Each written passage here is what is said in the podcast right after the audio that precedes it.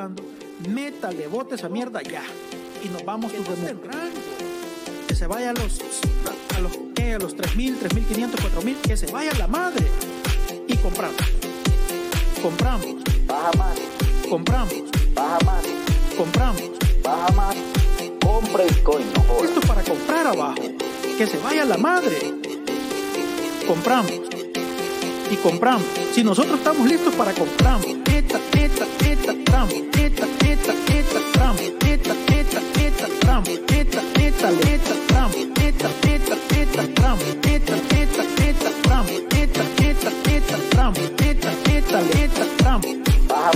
estos dos son Arca Ticero. No no. Baja más. Compramos. Baja más. Lo bajas así que los chinos nos van. Ese es el perro.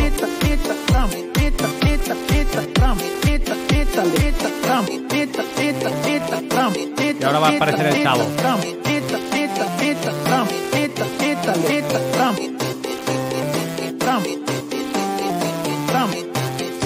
Ahí estoy, ahí estoy. Yuhu, yuhu.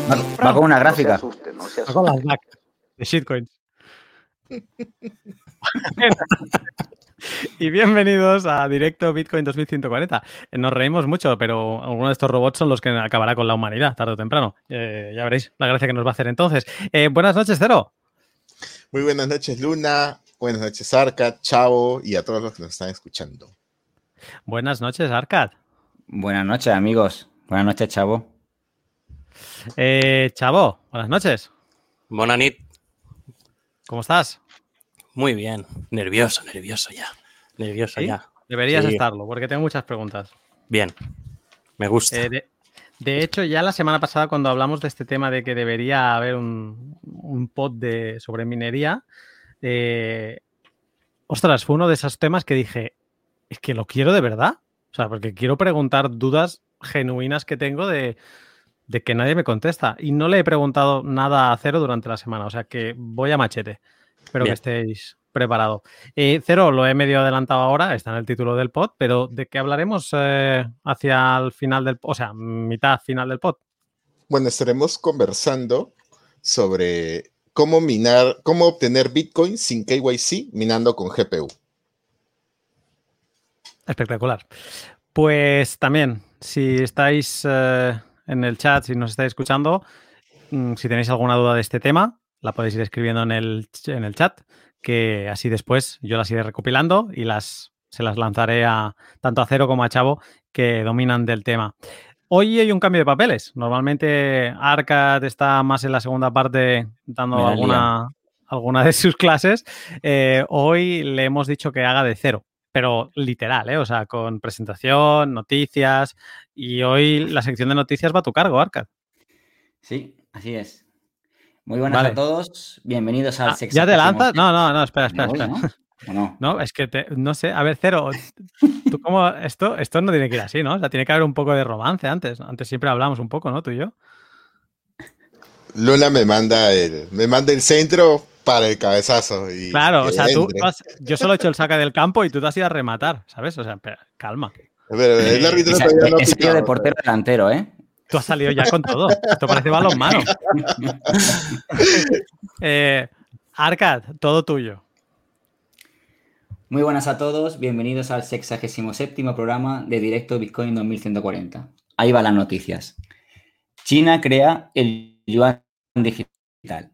El gobierno chino está acuñando efectivo digital, siendo una reinvención del dinero que podría sacudir al pilar del poder estadounidense. Beijing también está posicionando el yuan digital para uso internacional y diseñándolo para que no esté atado al sistema financiero global, donde el dólar ha sido el rey desde la Segunda Guerra Mundial. China está adoptando la digita- digitalización en muchas formas, incluido el dinero, en un intento por obtener un control más centralizado y al mismo tiempo obtener una ventaja sobre las tecnologías del futuro que considera que están en juego. Cuando se le preguntó en las últimas semanas cómo las monedas nacionales digitalizadas como la de China podrían afectar al dólar, la secretaria del Tesoro, Janet Yellen, y el presidente de la Reserva Federal, Jerome Powell, dijeron que el tema se está estudiando en serio, incluso si un dólar digital tiene sentido en algún momento. En las pruebas de los últimos meses, más de 100.000 personas en China descargaron una aplicación para teléfonos móviles del Banco Central que les permitía gastar pequeñas donaciones gubernamentales de efectivo digital con comerciantes. El dinero digitalizado parece una herramienta macroeconómica de ensueño para el gobierno, muy útil para rastrear el gasto de las personas en tiempo real, acelerar la ayuda a las víctimas de desastres o perseguir la actividad criminal. Con él, Pekín puede obtener nuevos y vastos poderes para endurecer el gobierno autoritario. Una explosión de acumulación de efectivo en China el año pasado indica, que la, preocupación, indica la preocupación de la población sobre la vigilancia del Banco Central en cada transacción. Un profesor, un profesor de finanzas dijo en una conferencia reciente que la cantidad de dinero en efectivo circulando en China aumentó un 10% en 2020. El Banco Central de China no usará la nueva tecnología como una forma de poner más dinero en circulación, ya que cada yuan emitido digitalmente eliminará esencialmente un yuan que, circula en forma física. Vamos con la segunda noticia. Fidelity, Square y Coinbase lanzan un grupo de comercio de criptomonedas. Fidelity, Square y eh, Coinbase y la firma de inversión Paradigm están uniendo fuerzas para formar un nuevo consejo llamado Crypto Council for Innovation, CCI. Tiene como objetivo garantizar que los legisladores comprendan la importancia de las criptomonedas y se creen condiciones regulatorias favorables para que la industria prospere. Cripto se encuentra en un punto de inflexión convencional, dijo el cofundador de Paradigm y el expresidente de Coinbase, Fred Ersam. Está en su primera etapa y es muy frágil mientras esté en esa etapa. Si bien el nombre del grupo sugiere que planea presionar en nombre de las criptomonedas, sus miembros parecen estar particularmente enfocados en Bitcoin. Fidelity ha solicitado recientemente la aprobación regulatoria para ofrecer un fondo cotizado en la bolsa de Bitcoin. Square ha agregado Bitcoin a su balance corporativo y ofrece el activo para su compra a través de Cash App. Y Coinbase es uno de los exchanges más poderosos. El Consejo nombrará una junta de representantes de cada uno de sus cuatro miembros iniciales y también implementará un equipo ejecutivo. Este anuncio puede ser, muy puede ser positivo para la industria de Bitcoin, ya que las cuatro empresas involucradas son actores importantes, con miles de millones de dólares de capital que las respaldan. Se puede inferir que las compañías adicionales se unirán al Consejo y comprarán eh, y pondrán con su propio dinero, pondrán su propio dinero para establecer un entorno regulatorio favorable en el futuro. Noticia número 3. Coinbase anuncia los resultados estimados del primer trimestre de 2021 y las perspectivas para el año completo. A modo de resumen, las estimaciones del primer trimestre de 2021 son 56 millones de usuarios verificados, 6,1 millones de transacciones eh, de usuarios al mes, 223 mil millones de dólares de activos en la plataforma. Esa cantidad representa en torno a 11,3% de toda la cuota de mercado en criptoactivos. Se incluyen ahí 122 mil millones de activos invertidos por instituciones. 335 mil millones de volumen de negociación, ingresos totales de aproximadamente 1,8 mil millones, ingresos netos de 800 millones. Las perspectivas para el año 2021 bueno, ellos lo que están exponiendo es que los ingresos por transacciones están altamente correlacionados con el número mensual de transacciones de usuarios. De cara al próximo año, eh, se espera que ese volumen de transacciones entre usuarios al mes eh, esté entre 4 millones, siendo optimistas, a 7 millones, siendo optimistas. Noticia, última noticia. La aplicación Signal lanza una función de pagos con MobileCoin. Signal, la aplicación de mensajería privada, que tuvo un aumento de 4.200% de descargas en enero, está lanzando una función de pagos entre usuarios usando MobileCoin. El objetivo de MobileCoin se basa en la tecnología de cadenas de bloques Stellar. Y eh, eh, el objetivo es poder trabajar de manera eficiente en dispositivos móviles y al mismo tiempo proteger la privacidad de los usuarios. En este momento, la función de pago MobileCoin solo estará disponible para usuarios de Reino Unido, tanto en iOS como Android. No tendrá soporte eh, la aplicación de escritorio. Estoy aterrorizado por, por Signal. Matthew Green, un criptógrafo de la Universidad de John Hopkins, que forma parte de la Junta de Andalucía, de, perdón, de la Fundación ZCAS, agregó. Con mucho arte, ¿eh? Matthew en la Junta de Andalucía. se me ha ido. Signal, como un producto de mensajería encriptada, es realmente valioso. Hablando únicamente como una persona que está realmente interesada, me aterroriza que vayan a poner en juego un historial realmente limpio de mensajería encriptada y mezclarla con una pesadilla de leyes, regulaciones y vulnerabilidades que entraña una criptomoneda. Por otra parte, Signal expone, como siempre, nuestro objetivo es mantener sus datos en tus manos y no en las nuestras. El diseño de MobileCoin permite que Signal no, no tenga acceso a su saldo, historial de transacciones completo o fondos. También puede transferir su fondo en cualquier momento si desea cambiar a otra aplicación o servicio.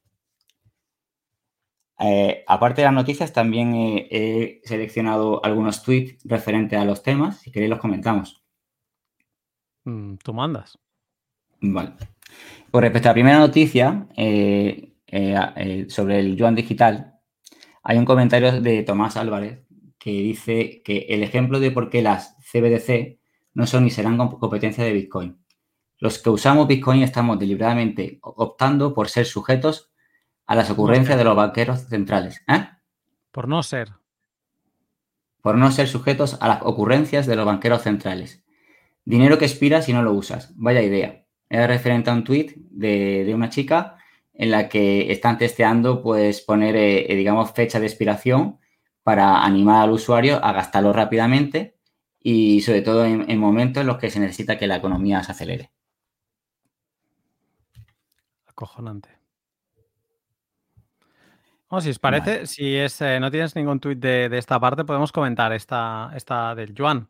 No sé si Cero o el Chavo tenéis algo que añadir eh, en esta noticia.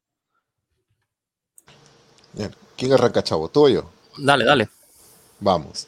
Eh, bueno, eh, lo que veníamos conversando previo a, iniciar, ¿no? Era que muchos de estos de estas aplicaciones de mensajería quieren replicar el caso de Alibaba en China. Eh, Alibaba tiene WeChat y tiene Alipay. Entonces, el mercado chino, el mercado financiero chino, el retail, el pequeño, eh, no, era, no es abastecido por el mercado bancario, por el mercado financiero bancario, comercial. Entonces, muchos de estos, de estos préstamos y muchas de estas transacciones se hacían a través de mercado negro, prestamistas chinos.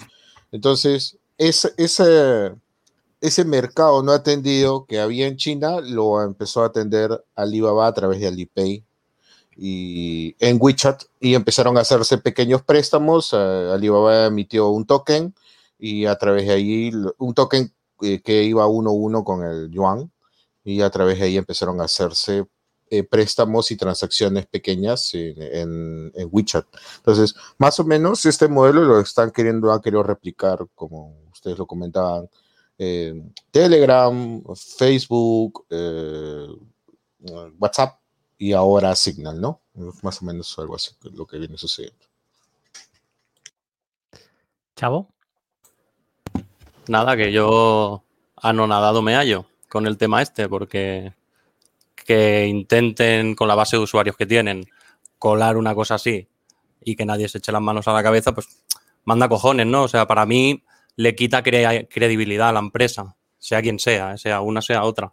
Al final, habiendo herramientas y habiendo monedas digitales que realmente se centran en la privacidad, que cojas y te hagas la tuya, te tengas tu bolsa enorme e intentes metérsela a la base de usuarios porque están usando tu plataforma, pues me parece como mínimo para quemarles el chiringuito. Hombre, estuvimos aquí hablando de, apps de mensajería cuando salió lo de, de la nueva política de privacidad de WhatsApp y un poco poníamos bastante bien a Signal, porque de hecho es que mm, funciona bien y hace lo que tiene que hacer, que es eh, permitirte que, tengas mensajería privada. Eh, su única pega es que tienes que poner un número de teléfono, pero ya explicamos qué sistemas tienes para, para, pues, pues para esquivar, mm, mostrar demasiado. Y, y es eso, y es que como te van empujando, te van dejando muy pocas opciones. ahora mismo, de todas las que comentamos, seguimos teniendo sobre la mesa así puras, ¿eh? o lo más limpias posible. Matrix, eh, creo que eran Arca, ¿te acuerdas? ¿Había alguna otra más así muy limpia? Porque luego, por ejemplo, está la de que llegamos a utilizar nosotros así en privado. ¿Cómo se llamaba esa Arcad? Sessions. Es un de Signal que tiene una shitcoin también detrás, o sea que esa tiene una como una parte mala.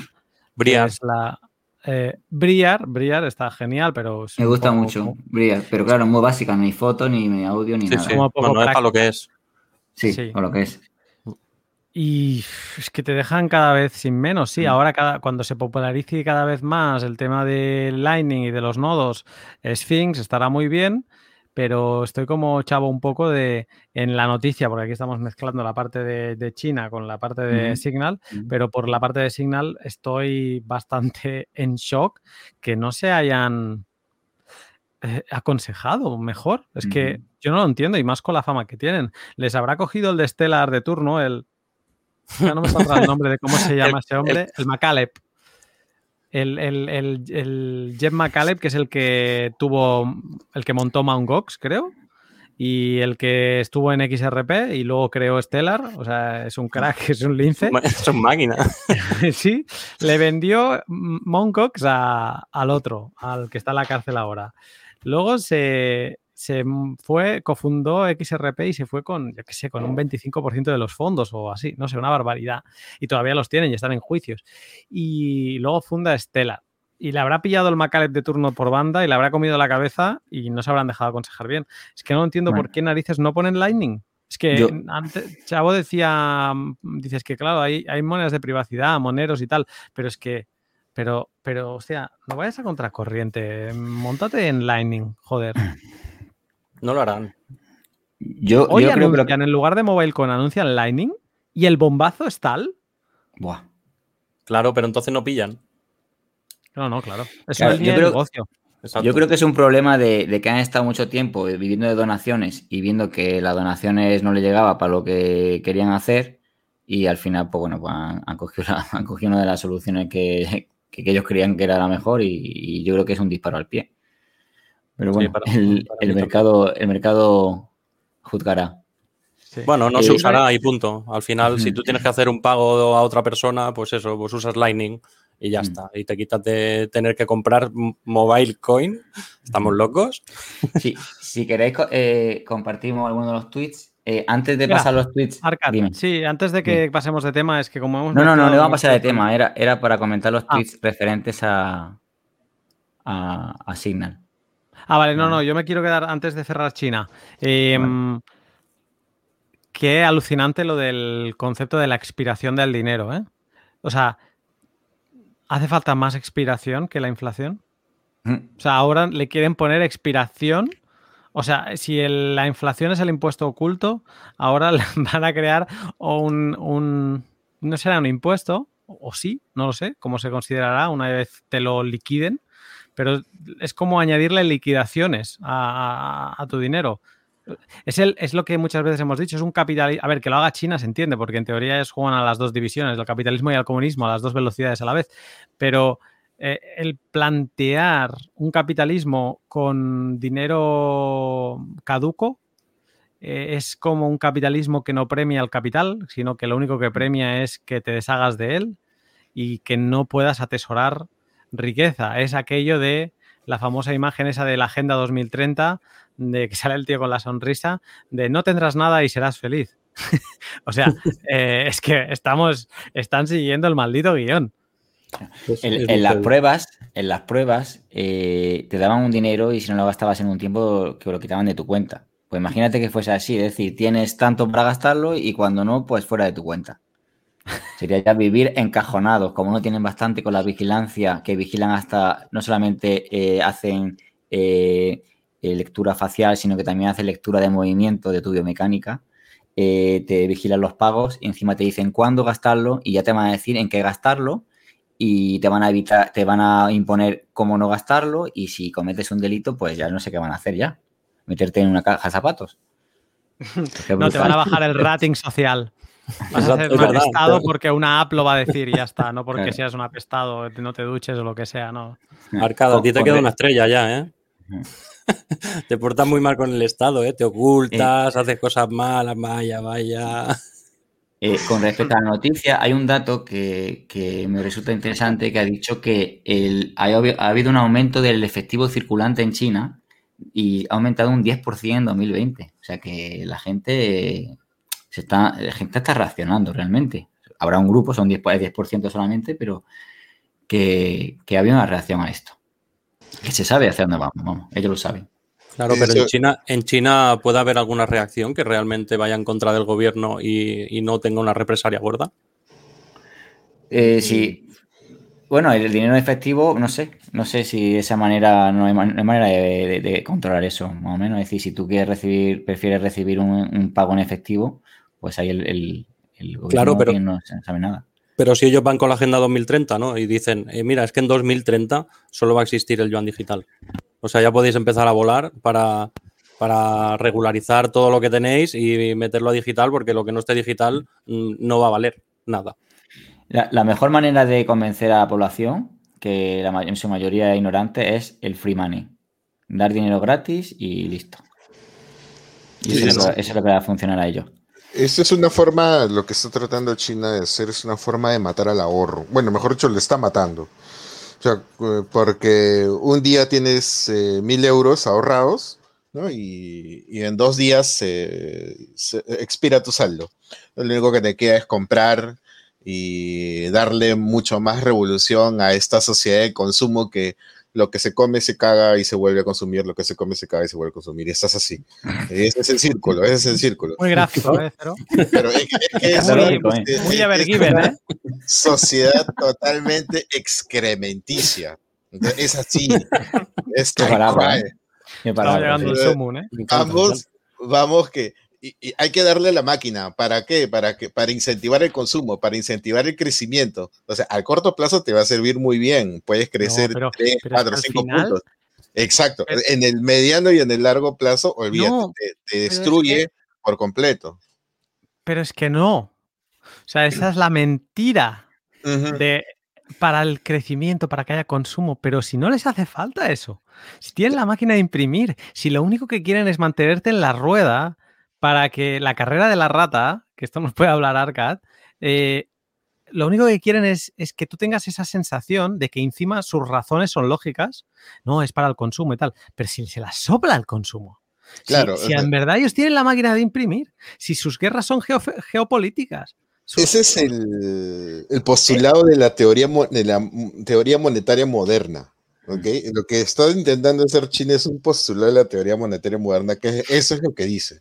Entonces, pero a la larga, la gente termina dándose cuenta de que este es un tipo de dinero que no sirve para nada, que no puede conservar el valor de tu trabajo, no puedes ahorrar, va, se, va se deprecia en el tiempo mucho más rápido. Entonces, eh, eso hace de que, de que la gente poco a poco va a ir dejando ese tipo de dinero, quizás lo utilice para el consumo diario porque pues, en su ciudad pues, no aceptan más que otra, otra cosa que esa porquería, Entonces, pero pueden ahorrar en algo más. Eh, probablemente si se vaya a dar ese tipo de medidas con una CBDC que tenga estas políticas de expiración del dinero, vamos a ver a la plata, al oro, al Bitcoin muy arriba. Bueno, vamos a pasar a los, a los comentarios que han hecho en Twitter sobre eh, Mobilecoin, que si no, no, no terminamos hoy. Es que es de Luego risa, luego- Mobilecoin. luego vienen- Mira, Le pongan aquí dice Signal Coin, pero Mobile Coin, es que vaya. Mobilecoin. Gigi eh, comparte un Twitter eh, y entonces eh, uno de, no sé quién es el, el blog este, pero dice, no veo una buena razón para hacer esto. Las comunicaciones seguras y transacciones seguras pueden ser aplicaciones separadas. El cifrado punto a punto ya está en riesgo.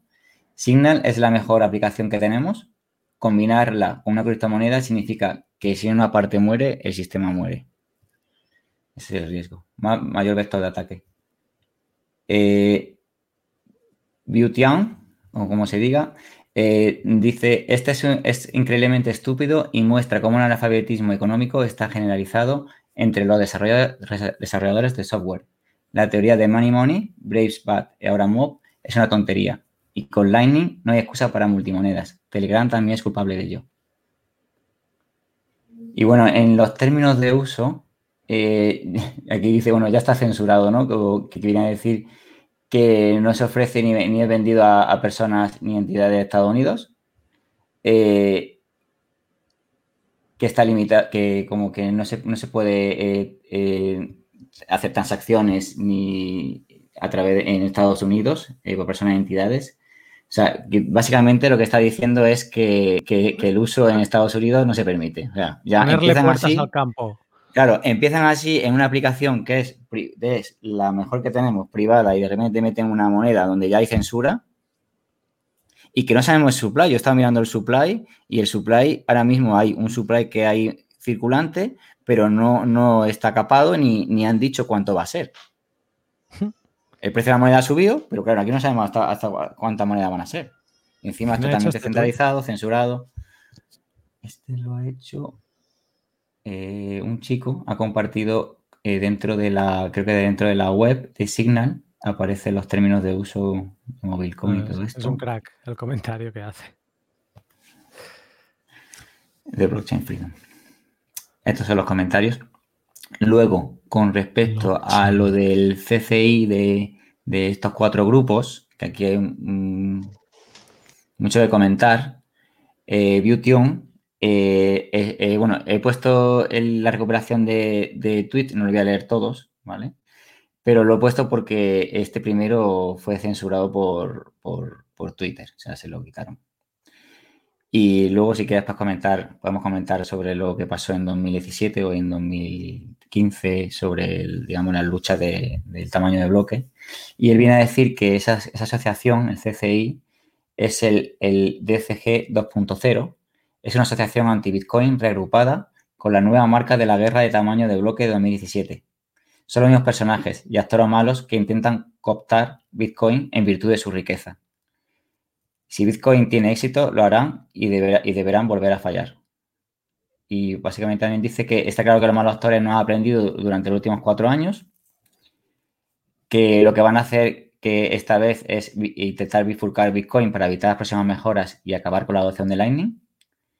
Eh, por eso ellos no se basan en Lightning y muchos de ellos, eh, eh, bueno, por ejemplo, por ejemplo blockchain.info no, no tiene todavía Segwit, creo que es. Entonces, Coinbase y los otros actores maliciosos usan operaciones de base de datos ordinarias para mover saldo entre usuarios, dejando on-chain para una gran, para una gran consolidación. Usan base de datos para reemplazar los envíos en cadena entre usuarios. En un CCI Blockchain Consortium, todos podrían usar una base de datos y no Lightning Network.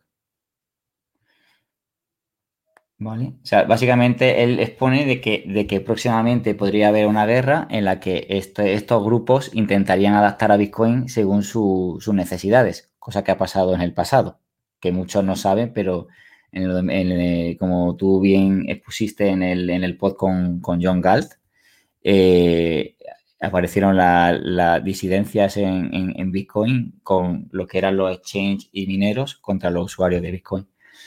Si quieres comentar algo más de esto. Bueno, eh, la parte de arriba donde dice que es el DCG 2.0 en el principio del tweet. O sea, el CCI es el grupo este que has comentado que se ha formado ahora, ¿no? De Fidelity, Square. Coinbase y me falta uno. Paradigm. Paradigm, que ahora no me, no me viene a la cabeza de a qué se dedican. Em, el DCG fue el, el grupo liderado por Barry Silver, que fueron los que crearon el New York Agreement, también conocido como Segwit 2X, en el que, o sea, porque la guerra del hash, las guerras del hash, que, que está el pod este que yo recomiendo a todo el mundo que le interese, que es eh, el debate de la escalabilidad, el ED74, eh, podría parecer que había dos grupos enfrentados, los de los big blockers y los mm, de mantener el bloque pequeño, pero no era así bien bien. Había más grupos que querían un bloque grande y yo creo que mm, podríamos, podríamos dividirlo como en tres grupos o cuatro grupos, ¿vale? El primer grupo desapareció muy pronto, que era el liderado por, ¿cómo se llamaba este hombre? El, el Gavin Andresen y el Mike Hearn, que estos proponían Bitcoin, XT. Curioso del tema es que en aquellas épocas, por ejemplo, Jameson Lopp estaba en ese lado, ¿vale? Eh, porque esto lo he preguntado y claro, ahora hay mucha comunicación y hay mucha información. Antes lo sencillo era decir, hostia, no, si Gavin Andresen está en ese lado, pues será lo bueno, ¿no? Era, es el al que le pasó el testigo Satoshi, ¿no? Y es una de las razones eh, por las que quizá Lop estaba ahí. Eh, juraría que era Lop, eh, hablo de memoria. Y, luego ese, ese grupo murió muy pronto, fue como el primer disidente, gran disidente, por los personajes que había dentro, que el Lopo era solo un supporter, ¿eh? no era nadie ahí dentro. Eh, los fuertes eran Andresen y Hearn. Y eh, que recordar que Hearn dio por muerto a Bitcoin en 2016, eh, con Bitcoin a 300 dólares, creo. Eh, luego vinieron los dos grandes otros grupos disidentes que fueron Bitcoin Unlimited, que es lo que acabó siendo Bitcoin Cash, y el New York Agreement, ¿no? el, el Segwit 2X. El Bitcoin Unlimited lo que proponía era un, un, fork en el que los bloques no tendrían límite de espacio y serían como un tipo de bloques dinámicos. Al principio iban a ir creciendo poco a poco y luego ya serían dinámicos. Eso al final no sé ni en qué ha quedado, no sé cuánto mide un bloque ahora de, de Bitcoin Trash. Eh, luego están los del Segwit 2X que básicamente decían, bueno, bueno, intentaban mediar, ¿no? Eh, venga, nos adaptamos a Segwit, que era lo que proponía la otra parte, ¿no? La, la que al final ganó, que nos adaptamos a Segwit, pero después de que se apruebe Segwit, a los pocos meses se tiene que hacer una ampliación del bloque a 2 megas. ¿Vale? Eso es lo que venía a decir el, set, el Segwit 2X. De hecho, cuando sucedió Segwit en agosto, que se activó, todavía hubo la última guerra. O sea, hasta agosto fue la guerra contra Bitcoin Unlimited y luego empezó toda la campaña de No2X, que había las gorras famosas. Eso fue a partir de agosto, una vez ya el amigo Roger Ver y, y, Jihan Bu con Bitmain ya estaban eh, empujando a Bitcoin Cash y digamos que Bitcoin se había deshecho de, esa gente, pues quedaba todavía acabar de rematar a los, de Segwit 2X. Hasta el último momento se pensó que habría ese fork y al final no sucedió. Y enviaron un comunicado donde dijeron que básicamente que mm, pensaban que podían hacer más mal a la escena que bien y que, y que dejaban el ataque, entre comillas. Lo que plantea aquí Beauty On es esto va a volver a suceder y lo estamos, está, se está fraguando ante nuestros ojos. ¿no? Este nuevo grupo viene a ser el, el DCG de, de, 2017. A mí me sorprende la presencia de Square, la verdad. A mí no. Al final, como son empresas que buscan, por su, buscan sus intereses. Eh, y que quieren volver a Bitcoin como ellos ven, claro. Arcad, mira, eh, tú explicabas que ellos manejan una base de datos y después hacen una hacen transacciones grandes de Bitcoin.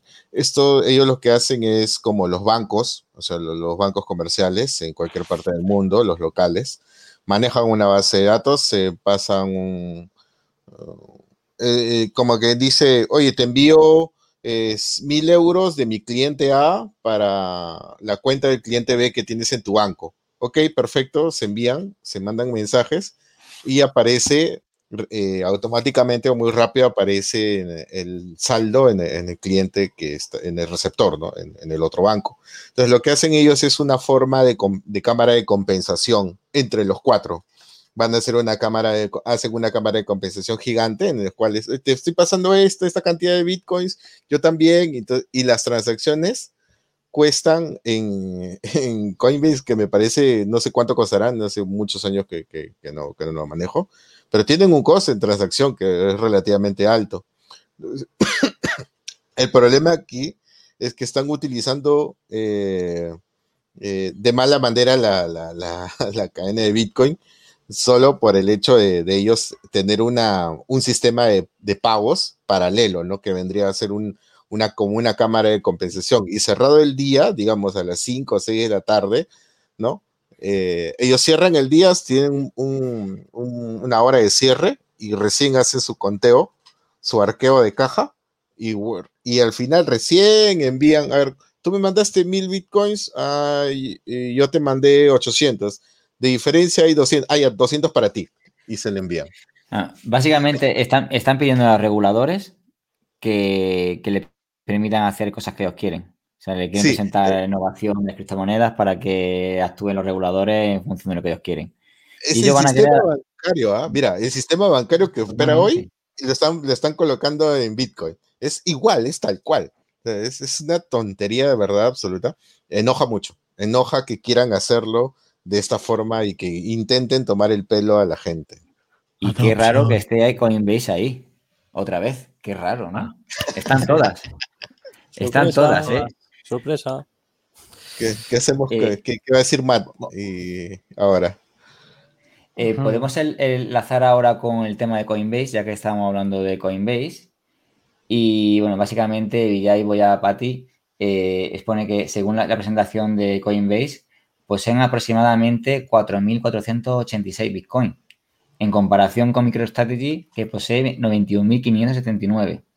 Dado lo rentable que es Coinbase, han sido, ha, ha sido vendedor neto de Bitcoin durante años y años ya que naturalmente lo acumulan a través de las tarifas de negociación. Es decir, que ellos solamente, eh, aquí tengo un gráfico, o sea, son las tenencias de Bitcoin comparados con la de Tesla y MicroStrategy. Estamos hablando de una empresa que lleva ocho años, que es de, puede ser la más famosa y que más dinero está haciendo, pero ellos solamente acumulan 4.400 Bitcoin. Es decir, eso denota la confianza eh, eh, que tiene Coinbase en, en Bitcoin. Además, de hecho, ha luchado contra Bitcoin todo lo que ha podido. Em, voy a compartir una cosa rápidamente. Em, ¿Dónde está? Share. Vale, ¿se ve? Esto es el post que hizo Digital Currency Group, el DCG que, que salía arriba, marzo de 2017, ¿vale? Esto es el New York Agreement, ¿vale? Estos son los firmantes. Ojo, ¿eh? eh BitClub, Bitcoin.com, pero tú no acababas de hacer otro fork o querías hacer el fork de Bitcoin Unlimited. ¿Qué coño haces aquí también? Pues aquí están. Eh, BitFury, una empresa de mining. Bitmain, mm, qué raro.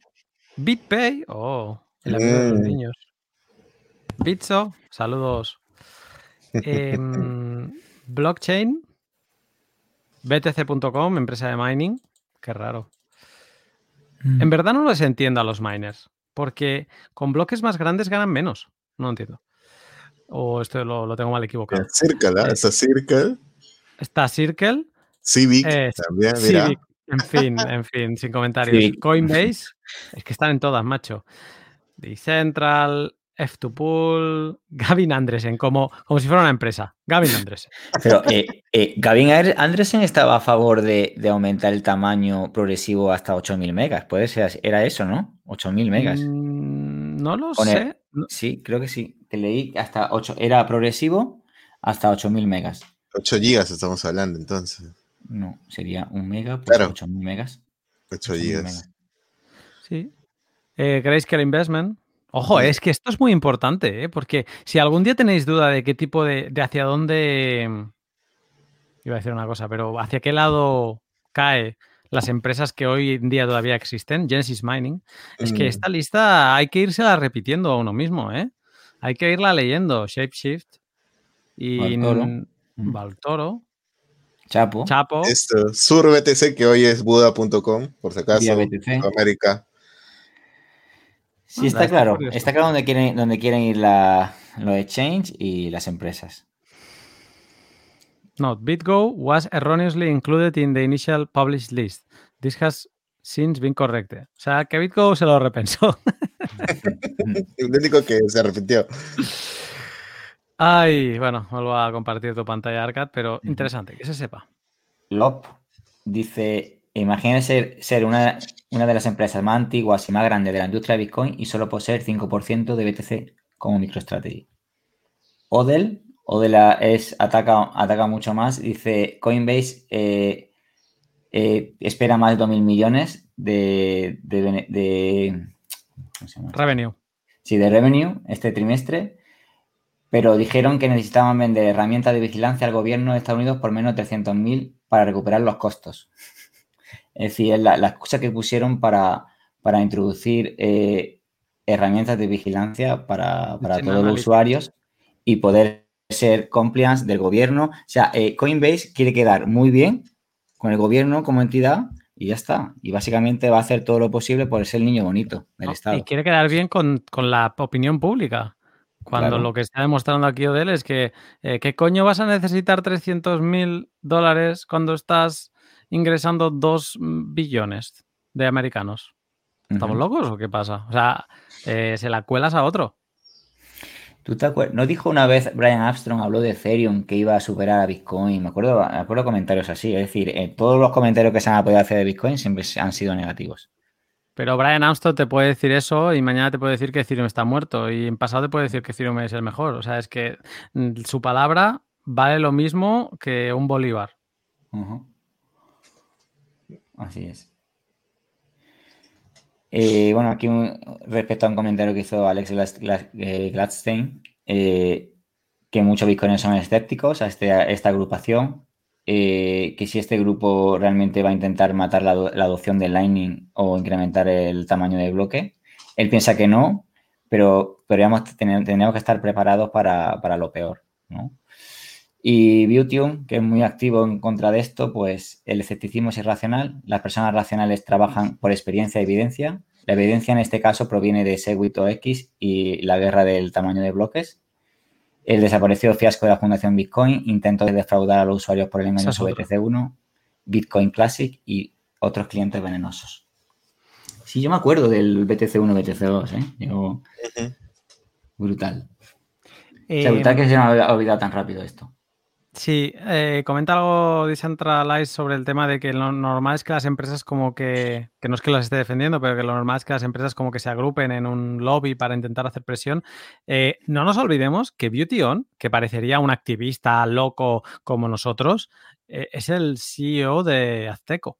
O sea, que es otra empresa que además es otro exchange, podríamos mm, poner entre. No es, no es o sea, es centralizado, pero es, lo vende por tickets y demás. O sea, que también es otra empresa. Que se puede tener una empresa y se puede no apoyar ese tipo de maneras. Yo es que, a ver, no iría a ninguna fiesta con Coinbase.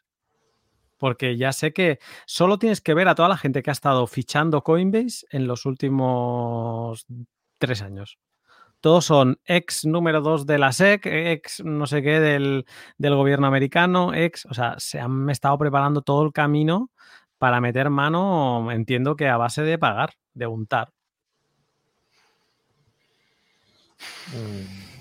Eso no es Bitcoin. O sea, si alguien puede estar preguntando, bueno, pero es que son inteligentes, lo están haciendo así. Eso no es Bitcoin.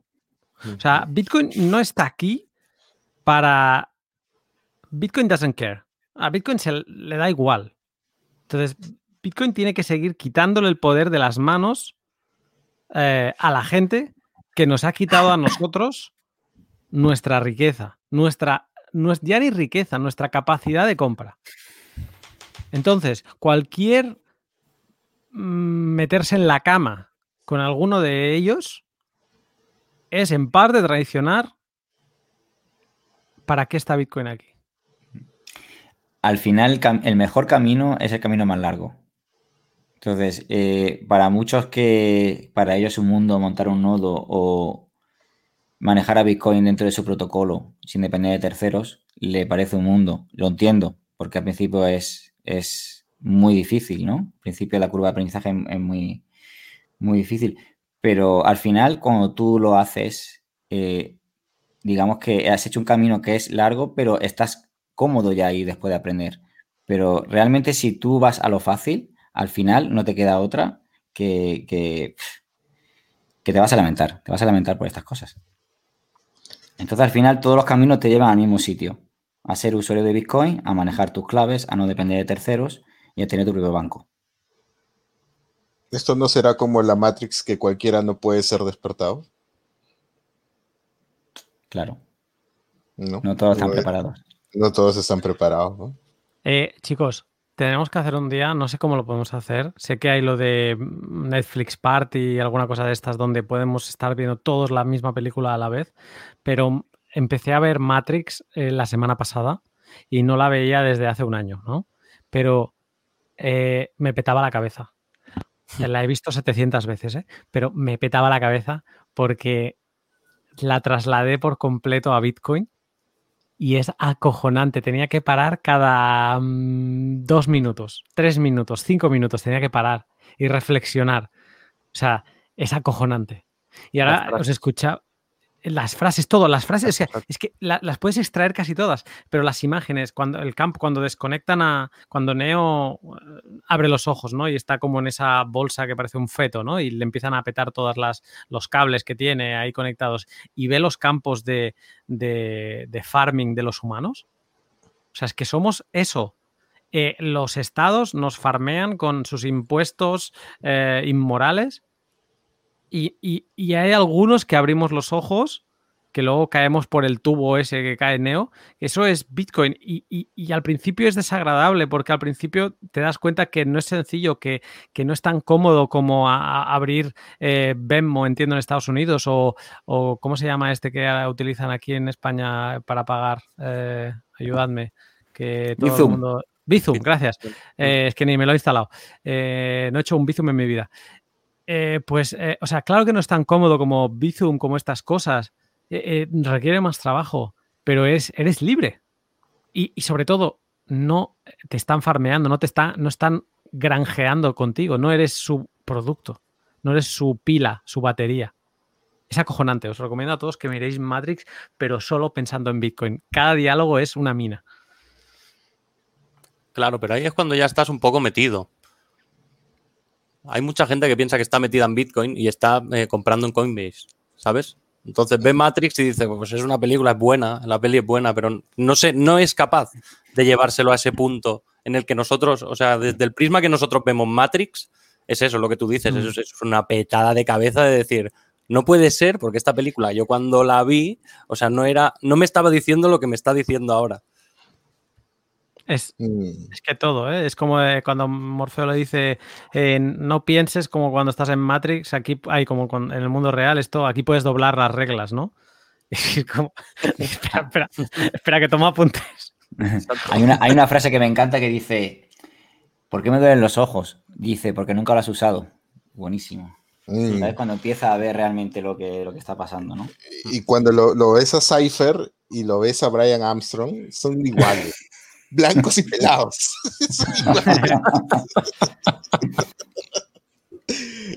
Brian Armstrong es Cypher. sí, definitivamente. Tía, la madre que lo parió. Eh, uf, qué intensidad, ¿eh? Me encanta estos temas porque lo de Matrix tenemos que mirar cómo narices se puede hacer. Obviamente no lo vamos a poder retransmitir, pero eh, si cada uno lo pudiera, si hubiera algo que sincronizase de todos los que quisieran participar, hostia, estaría muy bien tomarnos aquello un día tres horas, ¿no? Tranquilamente, porque la íbamos a parar muchas veces. Eh, es muy de freak esto, pero es lo que es. Eh, quien no quiera, que no venga. Y sería, sería espectacular. Sí, que a lo mejor acabamos siendo nosotros cuatro, da igual, pero Divino, me apunto. en fin. Arca, ¿tenemos algo más de noticias? Yo creo que está bien por hoy. Yo lo he visto muy bien. Oye, Cero, ¿cómo lo has visto este cambio de papeles? Muy bien, muy bien. eh, con, el- con la entrada, esto, casual, con la entrada habitual, ¿ah? O sea, ese era el Ah, reto. no, el reto. Sexagésimo séptimo. Boom, Séptimo. boom. Lo, lo- lo- lo de la Junta Andalucía no sé por qué ha venido, la verdad. mí me ha Oye, encantado. a mí me ha encantado. me- me Sí, estaba sí, sí. descojonando por dentro mientras dando las noticias. Matthew Green de la no Junta sé- de Andalucía. No sé ni lo que estoy diciendo, macho. Es el de las cristomonedas, si es que. No, pero al, al final, yo quería, yo quería ponerme, eh, porque como hablamos de la, de la minería y, y dije, bueno, pues voy a poner yo en el lugar de, de cero. Y, y hoy he visto el trabajo que tiene cero, el trabajazo que tiene cero de buscar las noticias, de sintetizarlas, de presentarlas. Y, y la verdad que ha sido una experiencia interesante. Así que bravo por el trabajo de cero que hace todas las semanas. Ahora, que, semana. ahora me ha tocado hacer Arcadi. Bastante trabajo, ¿ah? Bastante trabajo. Bastante. Con detalles, tiene que ser detallado porque si no se te cae Sí. todo. Em, vamos a pasar a la sección, que tengo muchas ganas, eh, pero antes os voy a dar la lata y os voy a dar un poco la lata cada programa, ¿vale? Me vais a tener que perdonar todos, pero sí que quiero dedicar un momento para decir que, a ver, yo aquí soy el, el- único culpable de los cuatro que estamos aquí, que yo tengo sponsors, ¿vale? No en el directo, sí que en mi podcast, y estoy muy agradecido, estoy muy contento de mis sponsors y además los selecciono muy bien y estoy encantado. O sea, es que no los cambiaría. Pero sí que no sponsorizan directo Bitcoin 2140, pero alguien podría tener la suspicacia de decir, bueno, ya, pero es que no vas a hablar mal de joder, joder. Bueno, a ver, si la lían, voy a hablar mal. Pero, pero bueno, vale, vamos a aceptar que no debes confiar en mí y está bien, es lo que deberías hacer, no confiar en mí. Pero Cero y Argat no tienen eh, ataduras con nadie. Y de hecho, lo hemos hablado bastante por privado y lo quieren seguir haciendo así, ¿no? Entonces, queremos mantener el pot lo más libre de sponsors posible. Eh, bueno, lo más totalmente eh, libre de, sponsors. Por lo tanto, eh, os pedimos que nos echéis una mano. Vamos a intentar realmente creer que se puede mm, recibir valor de tips, de donaciones eh, y de hecho os lo vamos a contar. Cada semana os vamos a decir a cuántas cervezas nos habéis invitado la semana anterior para, que lo sepáis, ¿no? Eh, la semana anterior tenemos una categoría dentro de la web directo bitcoin2140.com y entre un poco todo lo que hemos recibido desde la web y desde las donaciones que nos llegan a través de mm, Breeze, de la wallet Breeze, de la gente que escucha los podcasts por ahí, que es de donde se están publicando los podcasts de directo Bitcoin 2140, pues nos darían para una cerveza para cada uno. Así que muchas gracias, porque además una persona fue la que donó eh, la práctica totalidad. Eh, muchas gracias y nada, simplemente recordaros, soy el que, os va a dar la lata con el tema de las donaciones, pero esperamos que si todo el mundo se anima con un poquito, pues que realmente nunca nos atraiga el tema de los sponsors. Eh, voy a poner un vídeo para dar inicio para cambiar de las noticias a la minería. A ver qué os parece. For many of today's young people, a sense of dread and impending doom is the prevailing feeling when thinking about the future of our world. Many young people even cite climate anxiety and environmental concerns as a reason that they aren't having children.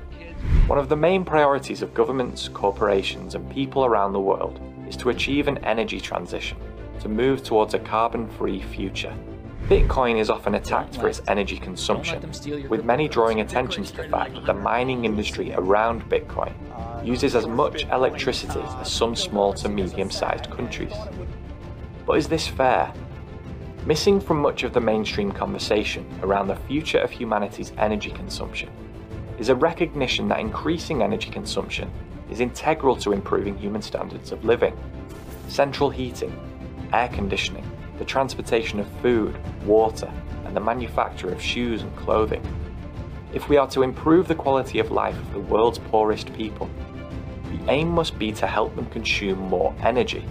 In the future, it's likely that we won't have to consume energy from fossil fuels. Missing from the debate around climate change is an acknowledgement of the fact that when humans are able to use more energy, humanity flourishes. Plus, in the context of improving humanity's standard of living, Bitcoin is worth the energy it uses. A single unit of account for all of humanity, a global payment network that drastically lowers the barrier to entry for participation in the global economy, a dependable store of value for those living in inflationary monetary regimes. By restoring sound money to the people, which preserves their purchasing power and respects the value of their time, Bitcoin will unleash human ingenuity on a scale never seen before. Bitcoin is far more important than the mainstream conversation around it would suggest. Bitcoiners have for years been saying that Bitcoin is a force for good within the energy industry, that it will reshape the energy grid in its image. But mainstream news outlets continue to recycle the same tired, skeptical narratives. Ha cortado así muy golpe, no entiendo por qué. Eh, pero bueno, sí que hablaba de energía, que es de lo que vamos a, hablar ahora.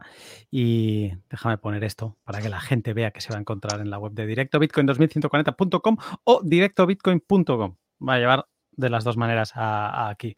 Pero sí, hablaba un poco de, de, esta de esta ya absurda dialéctica de la energía, ¿no? El consumo energético.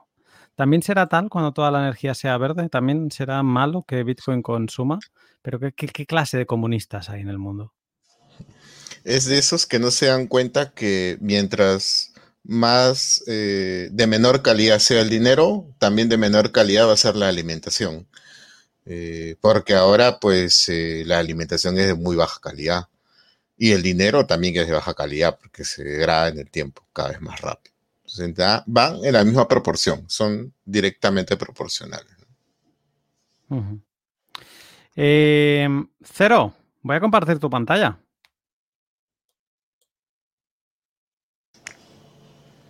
Vamos, vamos. Estamos ahí, estamos en ello. Listo. Comenzamos. Bueno, chicos, hoy vamos a hablar eh, de cómo minar con GPU y obtener Bitcoin sin KYC. Una guía básica. Esta, esta, esta guía está dirigida para eh, personas que tienen eh, un CPU o una laptop en casa y pues quisieran obtener un poquito de satoshis eh, limpios. Bueno, esa es una forma, ¿no? Bueno, una de las, el método es a través de NiceHash, ¿no? Tendríamos que entrar, como vemos en la, en la pantalla, como vemos, tenemos que entrar a NiceHash, nos creamos nuestra, nue- nuestro usuario, un correo, contraseña, y bueno, la contraseña tiene que indicar cada una de las, de las especificaciones, un carácter minúscula, mayúscula, un carácter, eh, un, un número, eh, un carácter especial y que las contraseñas coincidan, ¿no? En elegir tu país puedes poner cualquiera. Si estás en España, puedes poner que estás en Afganistán. Si estás en Brasil, puedes poner que estás en Antártida o en Antigua y Barbuda. No pasa nada, ¿ok? Y le damos a confirmar, creamos la cuenta. Bueno, luego nos va a llegar un correo electrónico de verifico un código de verificación. Lo verificamos y automáticamente nos vamos a la página de NiceHash y nos va a aparecer. Estos son los servicios que ellos ofrecen. Ellos tienen, debemos decir de que NiceHash tiene una billetera custodia, ¿ok? Ellos tienen billetera de criptomonedas de diferentes shitcoins. Creo que son más de 70 shitcoins que tienen, que soportan. Eh, tiene la minería, que es en este caso lo que haríamos nosotros, lo que vamos a hacer, minería de criptomonedas. Eh, tienen un exchange pequeño y compra de hash power también. Eso es, eso vendría a ser para otro capítulo, que es el arrendamiento de eh, poder de minado que tiene NiceHash. ¿no? En este caso nosotros vamos a darle poder de minado a NiceHash, pero en, más adelante podría hacerse cómo arrendar, ¿no? Para minar eh, cualquier shitcoin. Me parece que en ese momento creo que para Bitcoin no tienen. ¿eh? Eso es algo que todavía no, no, no, no lo tienen desde hace un tiempo, me parece. No, bueno, hace tiempo, hace unos meses que he dejado de arrendar porque antes por jugar, por, por te- te- tratar de, de estar jugando en NiceHash, esto estuve eh, arrendando, pero bueno, es, es lo que hay, ¿no? Estos son los cuatro servicios que tienen ellos. Ok, comenzamos. Una, eso nos aparece en el panel, en el dashboard de, de NiceHash y nos, como vemos, nos dicen que no tenemos ningún equipo conectado y tampoco tenemos órdenes de arrendamiento activas. Nos vamos a la pestaña de minería y aparece, nos aparece esto, que no hay ningún equipo y dirección de minado, administrador de equipos, se agrega un equipo nuevo. Entonces, no tenemos equipo conectado, le damos hacer clic en agregar equipo nuevo. Una vez que agregamos equipo nuevo, nos aparece esto. Entonces, aquí vamos a escoger qué tipo de software vamos a bajar. Si es, eh, qué tipo de, de- de minero, dependiendo del hardware que tenemos. Si es una GPU de fabricante NVIDIA, de AM AMD, si tenemos el sistema operativo Linux, que sería, tendríamos que minar con NiceHash OS, o un ASIC, o sea, de ASIC de Ethereum, de Zcash, o de cualquier otro, si es que tuviéramos ASIC, y un generador de Stratum. Un generador de Stratum es cuando tú alquilas poder de minería, te conectas a la pool de NiceHash, ¿no? Ese es un generador de Stratum. Bueno, en este, para, nuestro, para este ejemplo vamos a minar con una GPU de NVIDIA. Entonces, le damos en NVIDIA y nos aparece esto. Eh, aquí lo que tenemos que hacer es eh, descargamos y vamos a GitHub y descargamos el minero de NiceHash para NVIDIA. Lo descargamos en Download Installer Here. Lo, nos lo bajamos y cuando vamos a, indicar dónde va a estar guardado el installer, le decimos que este, escogemos el, disco duro. Puede ser el disco C, el D, el el G, el F, que tengamos disponible. Creamos una carpeta que le puedes poner el nombre que quieras. Y aquí empieza el primer problema. Eh, si, si no tienes un minero, perdón, un, antivirus, ok, propio, si tienes, eh, estamos trabajando acá en Windows, si tienes el Windows Defender, te va a aparecer otro mensaje de, eh, archivo o aplicación potencialmente no deseada. Yo tengo el ESET y a mí me aparece esto. Entonces, si, si, si en caso tenemos el Windows Defender, los pasos para evitar, para evitar esto, este, este mensaje de, advertencia eh, son los siguientes. Vamos a inicio, settings o configuración, luego eh, a, al antivirus y protección, eh, vamos a la historial de protección, nos muestra, buscamos cuál es, en este caso se está pasando muy rápido, acá, buscamos cuál es, eh, vamos al historial de protección, buscamos cuál es, encontramos que acá, tenemos, tiene que ser un archivo de de NiceHash. En este caso, de, el archivo es excavator.exe. Ya son dos archivos en realidad los que tenemos que darles permiso. Ahora ya les voy a indicar con más detalle después. Le damos acciones, allow, que es permitir, y después volvemos a acciones nuevamente y restaurar. Listo, eso es con Windows Defender. Ahora, vamos a ver con el antivirus para que no nos vuelva a aparecer este mensaje de advertencia. Con el ESET Vamos a configuración, protección de equipo, en la tuerca, en la primera, digamos, editar exclusiones y buscamos la ruta. Son dos archivos los que tenemos que darles permiso. El excavator.exe, que está acá sombreado, y debajo nicehash eh, quickminer.exe. A esos dos. Les aceptar, aceptar y listo. Ya están ya están, ya está, ya no van a aparecer, ya no va a aparecer más este mensaje de advertencia ni de Windows Defender ni de el, antivirus, cualquiera que tengamos, ¿no? Ahora, una vez que ya empezamos a correr el, eh, ejecutamos el minero, el software de minería, nos va a aparecer esto, que tenemos que ingresar nuestra dirección de, de, mining, ¿no? Nuestro mining address. Y en este caso, vamos a ir, ¿dónde está nuestra mining address? Esto nos proporciona NiceHash. Vamos a dirección de minado y después nos aparece esta dirección que está acá. Esta es, la, esta es nuestra dirección a la cual se, va, se van a agregar los fondos. Lo copiamos, lo pegamos.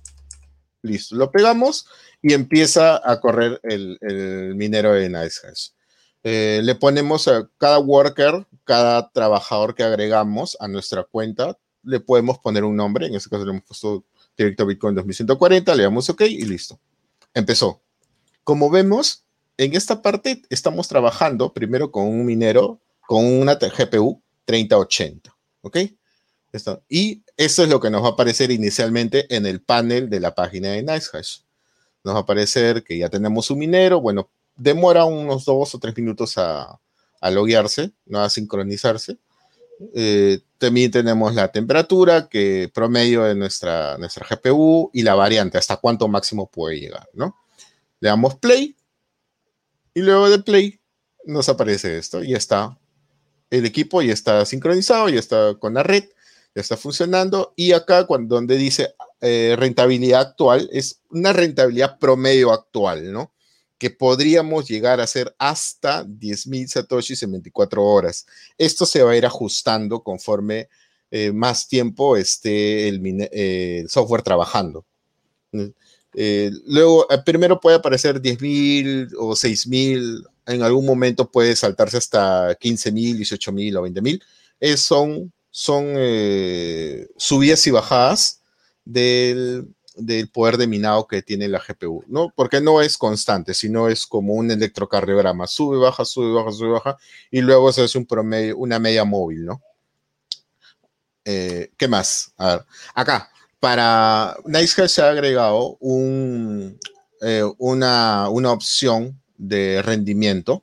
Esa opción de rendimiento la tenemos acá al lado, en optimizar, le damos clic en optimizar, optimizar, y nos aparecen estas opciones, manual, light, intermedio y alto. Eh, manual tú lo puedes configurar cuánto, cuánto más, 50% más, 10% más. Light es una baja, intermedio, bueno, lo hice. y el alto es al máximo, al, al- un poder máximo es tipo como si lo estuvieras overclockeando, similar, ¿no? No es exactamente eso, pero eh, es algo así, ¿no? A ver, ahora, Arcad me preguntó si eh, por interno me decía, ¿puedes agregar una computadora más a tu cuenta? Sí, sí se puede agregar. Hacemos los mismos pasos que hemos hecho anteriormente, nos bajamos el software de mineado, hacemos, eh, eh, damos permiso a los archivos del software, ingresamos con nuestra cuenta de, de en la otra PC o donde está la otra GPU, hacemos lo mismo y, y para que esté vinculado le, le colocamos la misma wallet, ¿ok?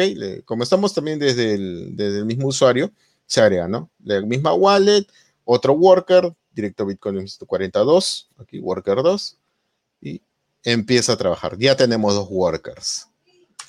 Ahora, aquí vemos, en uno, como vimos al inicio, estamos trabajando con una NVIDIA RTX 3080 y en el otro worker trabajamos con una NVIDIA GTX 1660 60 Ti. Ahora, hay un problema con el tema de eh, incrementar demasiado el poder de o sobreexigir a la GPU. Eh, la GPU es como una metralleta o, como una pistola. Y cuando disparas despacio, la, las, la probabilidad de que acierte en el blanco es muy alta. Pero cuando dispara muy rápido, la probabilidad de que acierte es más baja y vas a tener disparos errados. Lo mismo funciona eh, en la minería. Si overclockeamos el equipo. Vamos a tener eh, shares rejected, o sea, trabajos rechazados. Y a nosotros no nos pagan por trabajo, por hacer trabajo simplemente, sino nos pagan por trabajo aceptado. ¿Qué quiere decir? Con, que, nuestro trabajo haya sido aceptado por la que haya funcionado para eh, trabajar el bloque. Sin, por shares rejected no nos pagan. Entonces, la idea es que tengamos la menor cantidad de shares rejected y la mayor cantidad de shares accepted, ¿no? Entonces, hay un problema con el overclock. Eso ya es, eh, bueno, no sé si lo sepan muchos, los que sí minan de forma semi-profesional y profesional, sí tienen en cuenta esto, ¿no? Entonces, hay que tener cuidado con los overclocks, porque seguramente alguien por ahí va a preguntar, oye, si overclockeo mi, mi, mi GPU, ¿voy a tener más poder de minado? Sí, sí vas a tener más poder de minado. Puede que pases de, por ejemplo, acá de 92 megahashes a, suponte, a 105 o 110, pero tu cantidad de shades rejected va a ser más alta. Ya no puede que tengas uno, sino que puede que tengas 3, 4, 5. Entonces es trabajo desperdiciado. La idea no es desperdiciar trabajo, sino que eh, maximizar el trabajo aceptado, ¿no? Bueno, continuamos. Una vez que supongamos ya pasó un día, hemos estado minando y pues obtener, hemos obtenido 16.340 satoshis. ¿ok? Eh, vamos a la billetera de NiceHash y nos aparece que, bueno, ya podemos retirarlo, incluso. Vamos a retirar. Y acá hay una muy buena noticia para todo, para la mayoría, ¿no? Para los bitcoiners en este caso. Podemos retirar desde Lightning Network. Vamos a Lightning Network y podemos retirar desde 10.000 satoshis. Desde 10.000 satoshis recolectados se puede retirar a Lightning Network. Le vamos retirar y ya tenemos nuestro, nuestro pago listo, ¿no? En Lightning Network. Esta es la, la- la tabla de tarifas de retiro de NiceHash. Eh, para cualquier wallet, eh, ya sea a un exchange o, bueno, o a una wallet autocustodia, ¿no? A una hardware wallet, eh, el mínimo de retiro son 100.000 satoshis, más 0.1 de comisión y, 40 y 4.166 satoshis, que estamos hablando de serían 100, 105.000 satoshis. Es lo que necesitarías aproximadamente, te- o sea, tener recolectado aproximadamente 105.000 satoshis para poder hacer efectivo tu retiro a cualquier wallet. ¿Ok? De Lightning Network, como vemos, es gratis. Eh, a Coinbase, desgraciadamente, es gratis. Incluso el mínimo baja de 100.000 a 50.000. y para Payer eh, es 0.95% se toma de comisión, ¿no? Y también 100.000 satoshis. Ah, bueno, para euros es gratis, ¿no? Según veo acá. Eh, y para Ethereum, mira, eh, miren, ah, para shitcoins, para shitcoins, eh, la más cara es Ethereum. Aparte de los 0.035 que vendría a ser, vamos a calcular, por 2066 creo que está, 72 dólares que tienes que recolectar, mira, 72 dólares, y tienes que agregarle esta comisión. Eh, es muy alto. En cambio, para Lightning Network es desde 10.000 satoshis. 10.000 satoshis por 57.800 dólares. 5 dólares con 78 ya puedes retirar desde Lightning Network. Vamos, vamos, eh, ahora el tema del costeo, ¿no? Ya hemos pasado la, la, luna de miel de, de, la minería, ¿no? Cuánto puedes recaudar, cuánto puedes obtener y cómo puedes retirar y hacerlo lo más barato posible para el retiro. Perfecto. Ahora vamos a costear. ¿Cómo costear la minería de GPU? ¿Ok?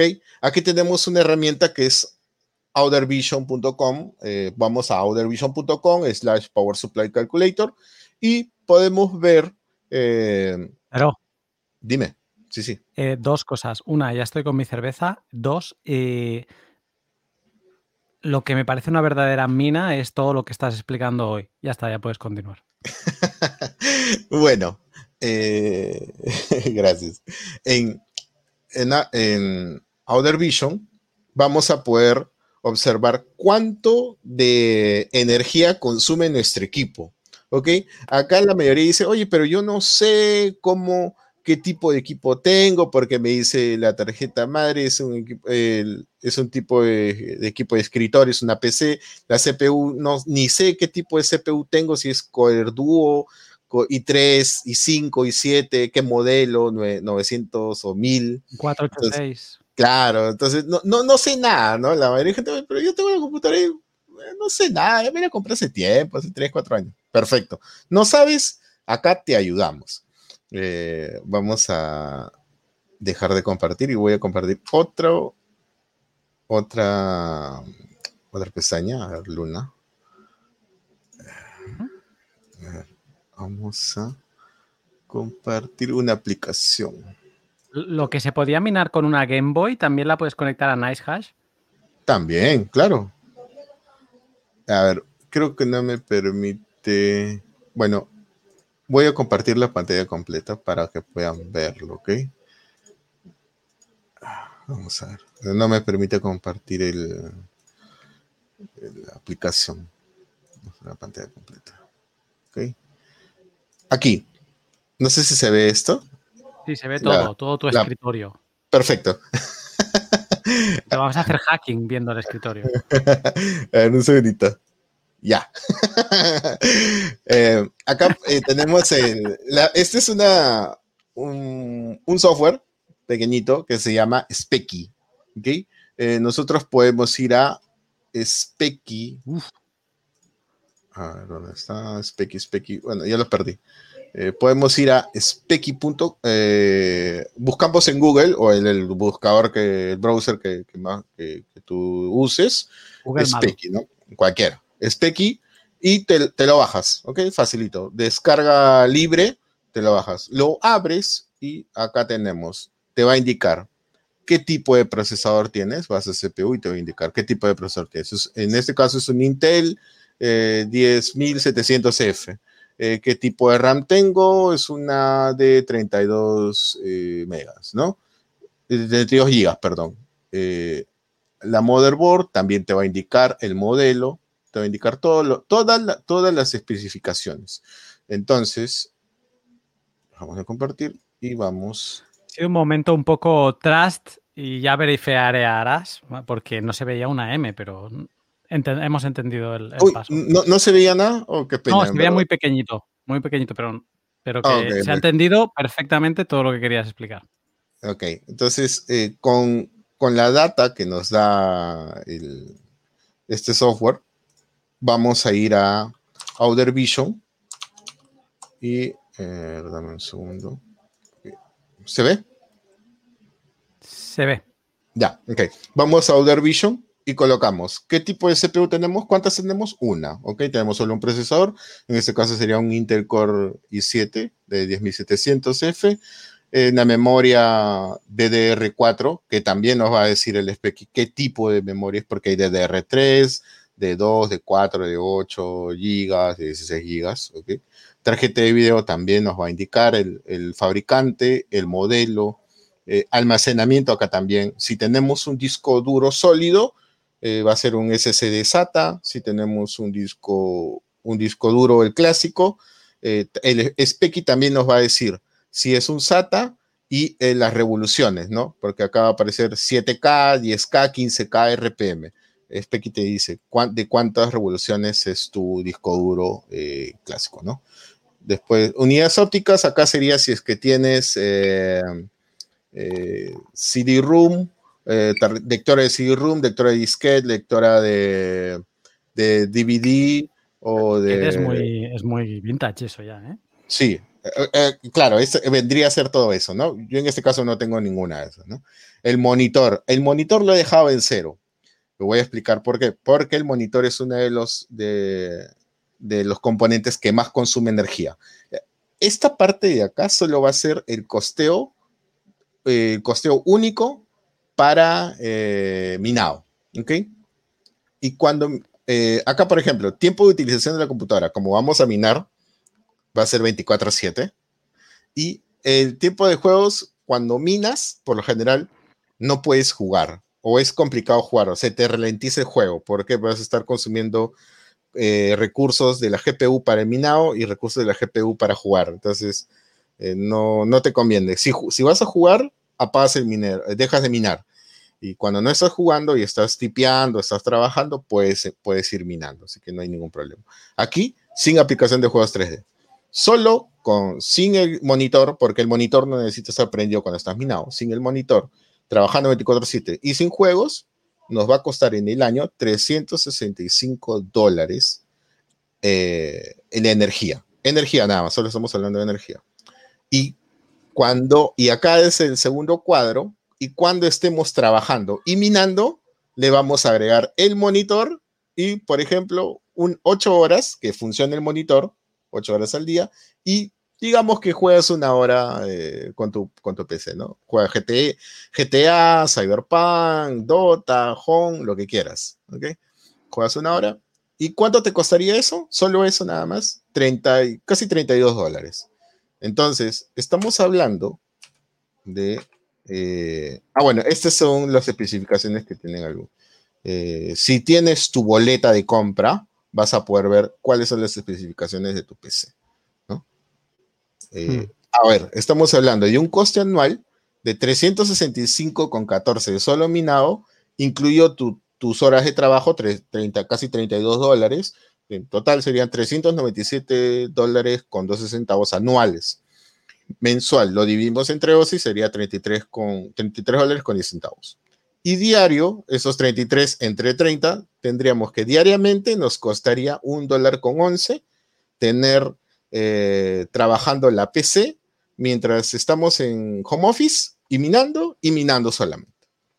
Conclusión, el costo operativo para minar para este ejemplo, para este ejemplo de una este, RTX 3080 con una i7 y todo lo demás, para este ejemplo, minar cuesta un dólar con once. Es necesario recolectar por un valor mayor a un dólar con once para poder, para poder cubrir los costos de minería. Ah, solo en el caso de energía. Si usted ya tiene una PC ya antigua de hace un año, antigua, bueno, si hace un año o dos años, tres años, ¿ok? Y ya asumes el costo como un costo hundido, o sea que ya no lo vas a recuperar, no piensas recuperar el, costo de esa, de esa computadora que ya compraste, ¿ok? Entonces, ¿qué quiere decir? Que si, tú, si tus ingresos eh, por minado son mayores al costo de energía diario, ya estás en ganancia. Porque tú, tú ya no piensas recuperar lo que te costó la computadora, Solo lo que, lo que tú quieres es primero cubrir tu costo de energía y después todo lo demás, si, si está por encima de, de, tu, de, tu, costo de energía diario, lo recolectado, ya es ganancia para ti. A ver, ¿qué más? Concluimos que si, si desea recuperar, o bueno, eso es, es, adicional, ¿no? Si desea recuperar la inversión en el equipo, ¿ok? Debe incluir el costo del hardware y restarle la depreciación supongamos que mi PC me costó en su momento 2.500 dólares, y eso fue hace dos años, tenemos que restarle la depreciación, que ya al día de hoy ya no sería 2.500 dólares, estamos hablando de 1.300, ¿no? Entonces, por eso se, se, le resta la depreciación para hacer un cálculo más exacto.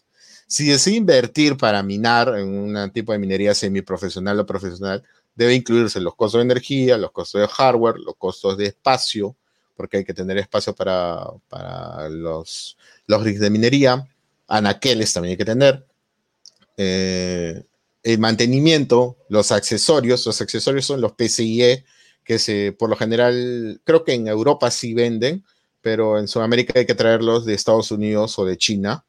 Eh, los, los conectores de VGA también. Eh, no, hay veces, alguna, bueno, la mayoría de, de, fuentes de poder, cuando uno compra una fuente de poder de 850, de 750, de 1000, vienen con cables VGA para conectar para hacer conexiones, diferentes conexiones. Eh, si tú tienes una, una, motherboard que soporta más de 6 eh, GPUs, tiene, tiene varios, muchos slots, ¿no? Como las AROC, que pueden soportar hasta 12 o 18 GPUs. Necesitas comprar estos, estos cables VGA, que es, un, es un periplo, de verdad, poder conseguirlos. Yo los he conseguido, pero bueno, eh, es necesario eso en el tema de accesorios y también restar anualmente la, la, depreciación del equipo, porque el equipo no vale lo mismo cuando es nuevo que cuando ya lo vas usando en el tiempo, ¿no? Y asumir periódicamente la renovación del hardware, porque siempre aparece hardware nuevo con mejor rendimiento. Y es, por lo general, el hardware de GPU para minería pues está en un rango de tiempo de vida entre dos años y medio, tres años y medio, ¿no? Tres años se le pone, ¿no? Dependiendo de cómo lo hayas usado, cómo lo hayas mantenido, si lo has estado limpiando periódicamente, muy, muy importante limpiar el hardware. Con, algunos lo hacen con ventilador o con un succionador de aire, eh, otros lo hacemos con, con cepillos de dientes, y a viejitos. sí, yo, uso mi cepillo de dientes, los limpio. ¿Luego lo, sigues utilizando tú o no? Ah, no, no, eso es para Yo te marrones, no. Es, que te he visto como con mucho, muy posesivo, ¿sabes? Mi cepillo de dientes. Digo, no sé, a lo mejor, a lo mejor va mejor, te quedan los dientes más blancos o algo luego. Uno, uno es mi cepillo y el otro es el cepillo de, de la máquina, ah, vale, de, vale. de, la rig. Sí, o sea, no, yo le digo a los chicos cuando, con los chicos con los que trabajo, también, esto no nada que, nada de succionador o de o de esto, expulsor de, de, aire, no, me lo limpian con cepillo de dientes, y eso yo lo he hecho así desde el inicio. sí. Como cuando vas al peluquero, no, no, no, a tijera. No, no, no, con máquina no, a tijera. No, a tijera. ¿No? Me ha dado un poco la sensación, no, no, no, a succionador no, a cepillo. Ajá. A ver, ahora ya tenemos, eh, ya sabemos cómo costear, ¿ok? Perfecto. Ya sabemos eh, en qué momentos vamos a incluir el hardware, si tenemos la, la, la, la la intención de incluir el hardware en el costeo o no, pero lo básico sí o sí es costear la energía. Y ya lo aprendimos. Ahora, ¿cómo saber cuánto de ingresos puedo generar con mi GPU? Eh, en NiceHash, cuando ya conectamos y tenemos nuestros workers, nos va indicando aproximadamente cuánto podemos llegar a recolectar diariamente. ¿no? Eh, esto es lo que nos aparece en Satoshis y también podemos minar directamente shitcoins. Entonces, en este caso, para minado de shitcoins, podemos ir a What to Mine o podemos ir a tu, tu, tu Miners Calculator, si no me equivoco. Ya, lo, ya les voy a dar la herramienta. Eh, ahí podemos, eh, podemos ver cuánto vamos a recaudar en caso que queramos minar shitcoins de acuerdo al modelo de nuestra GPU si es una 30, no, mira, aquí tenemos desde las 3080, que es, uff, antiguas, yo, ten, yo tenía 470, 480, pues en su momento pues, costaban 220 dólares, 180 dólares, y era un dineral, 570, 580, Las Vegas, las 1070, 1060, todos los modelos sabios y por haber están aquí. En What to Mine, pues indicar cuántos de esas GPUs tienes, qué modelos tienes, y te va a decir cuánto de, eh, de o de poder de minado tienes en los diferentes algoritmos que ellos manejan. Y, y también puedes costear tu, tu electricidad, ¿no? Entonces, eh, ves el recibo de luz y te va a indicar cuánto te cuesta por kilowatt, ¿no? Kilowatt hora. Y ese costo por kilowatt lo colocas acá, en Coast, colocas acá y le das calcular, se acabó. Te aparece cuánto puedes recolectar en, en Ethereum, cuánto puedes recolectar en NiceHash, pago directamente en Satoshis, en Firo, en Bit- BitTube, y ya y todo lo demás, no sé qué cosa será que ya me perdí en shitcoins. Así que esto es lo que puedes hacer, ¿no? Digamos que quieres tener una shitcoin limpia, no de exchange. Ah, esta es una forma de tener shitcoin limpia de exchange. Ah, y bueno, y minar shitcoins directamente es otro capítulo también, ¿ah? Shitcoins limpias, ¿no? Una cosa que Sí, está llena de shit, que lo quieras limpio. Eh, ese es otro capítulo también. Minar shitcoins directamente es, tiene, es otra forma, no sería con NiceHash, Spec sería sí, sería directo con los, eh, los software de minería de, de cada, de cada altcoin. A, a ver, herramientas para obtener datos. Podemos, eh, para saber los componentes y específicamente de nuestro hardware, vamos a ccleaner.com barra Skepi, es Specky, perdón, y nos vamos a bajar eh, lo que les estoy mostrando. Specky nos va a decir todo lo que necesitamos saber de nuestro equipo. Eh, para saber el consumo de energía, vamos a outervision.com slash power supply calculator, ya lo hemos mostrado. Para calcular el ingreso de minado, podemos ir a what to mine, que lo hemos mostrado, y a tocryptocalc.com slash GPU. Eh, ¿Cuáles son los GPUs más rentables? También tenemos, a ver, vamos a ver si lo puedo compartir. Creo que esto sí lo tengo. Sí, sí lo tengo. Vamos a ver. Este es. Vamos a compartir la. Chavo ha venido a saludar, ¿no? Ahorita Chavo va a hacer su. Ahora os voy a quitar las ganas.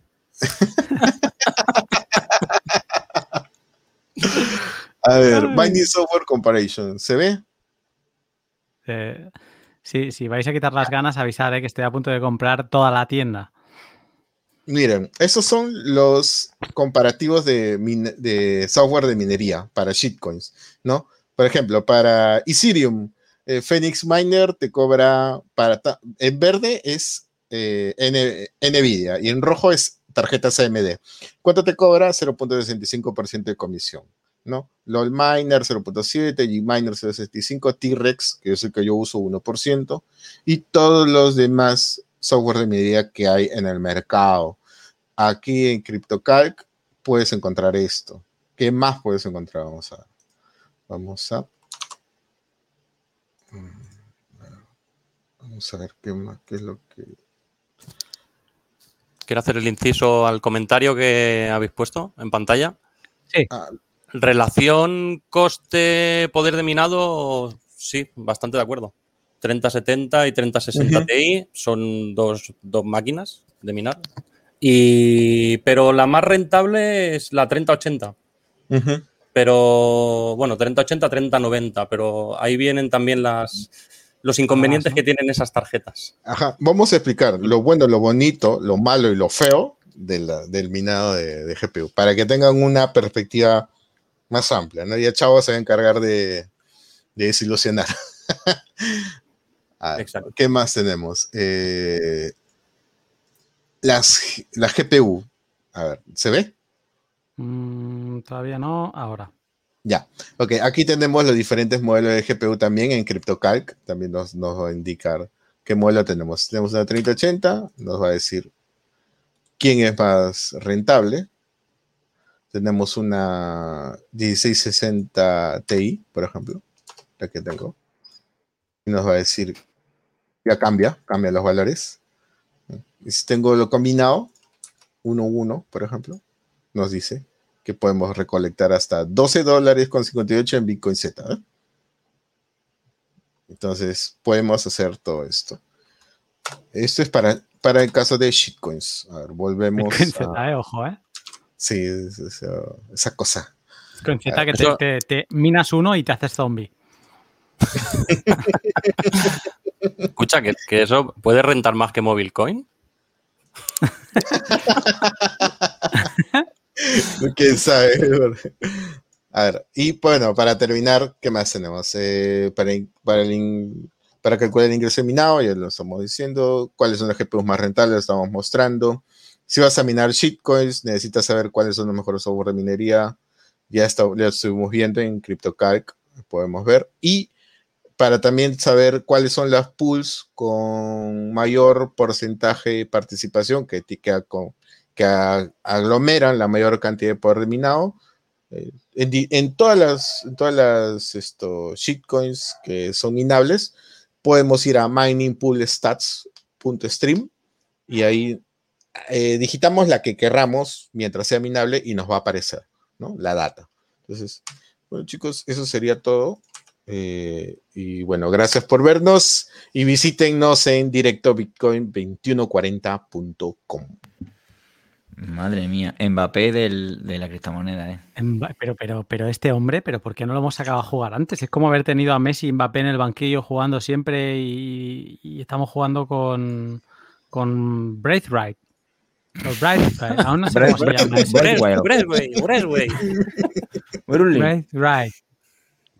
Oye, brutal, brutal, la presentación para quitarse el sombrero. Cero. Mm, me imaginaba que, había un currazo bruto, pero después de ver esto, o sea, pelitos de punta, ¿eh? De verdad, de verdad te lo digo. Mm. Bueno, chavo, a ver, Chavito, de, tu experiencia para poder tener. con cariño, con cariño. Charito, Chavito. Yo me lo estoy pasando en grande porque no estoy haciendo, no estoy haciendo nada, solo estoy haciendo de troll y tú me las estás devolviendo todas y estoy con mi cerveza. O sea que la cerveza que nos pagó alguien la semana pasada. Muchas gracias. Eh, para poder tener una, una GPU ahora, hoy, ¿qué tan fácil o difícil es? Es súper fácil. Teniendo dinero, muy fácil. sí. Exacto, totalmente. Si la hubieras comprado en noviembre del año pasado, hubiera sido el doble de fácil.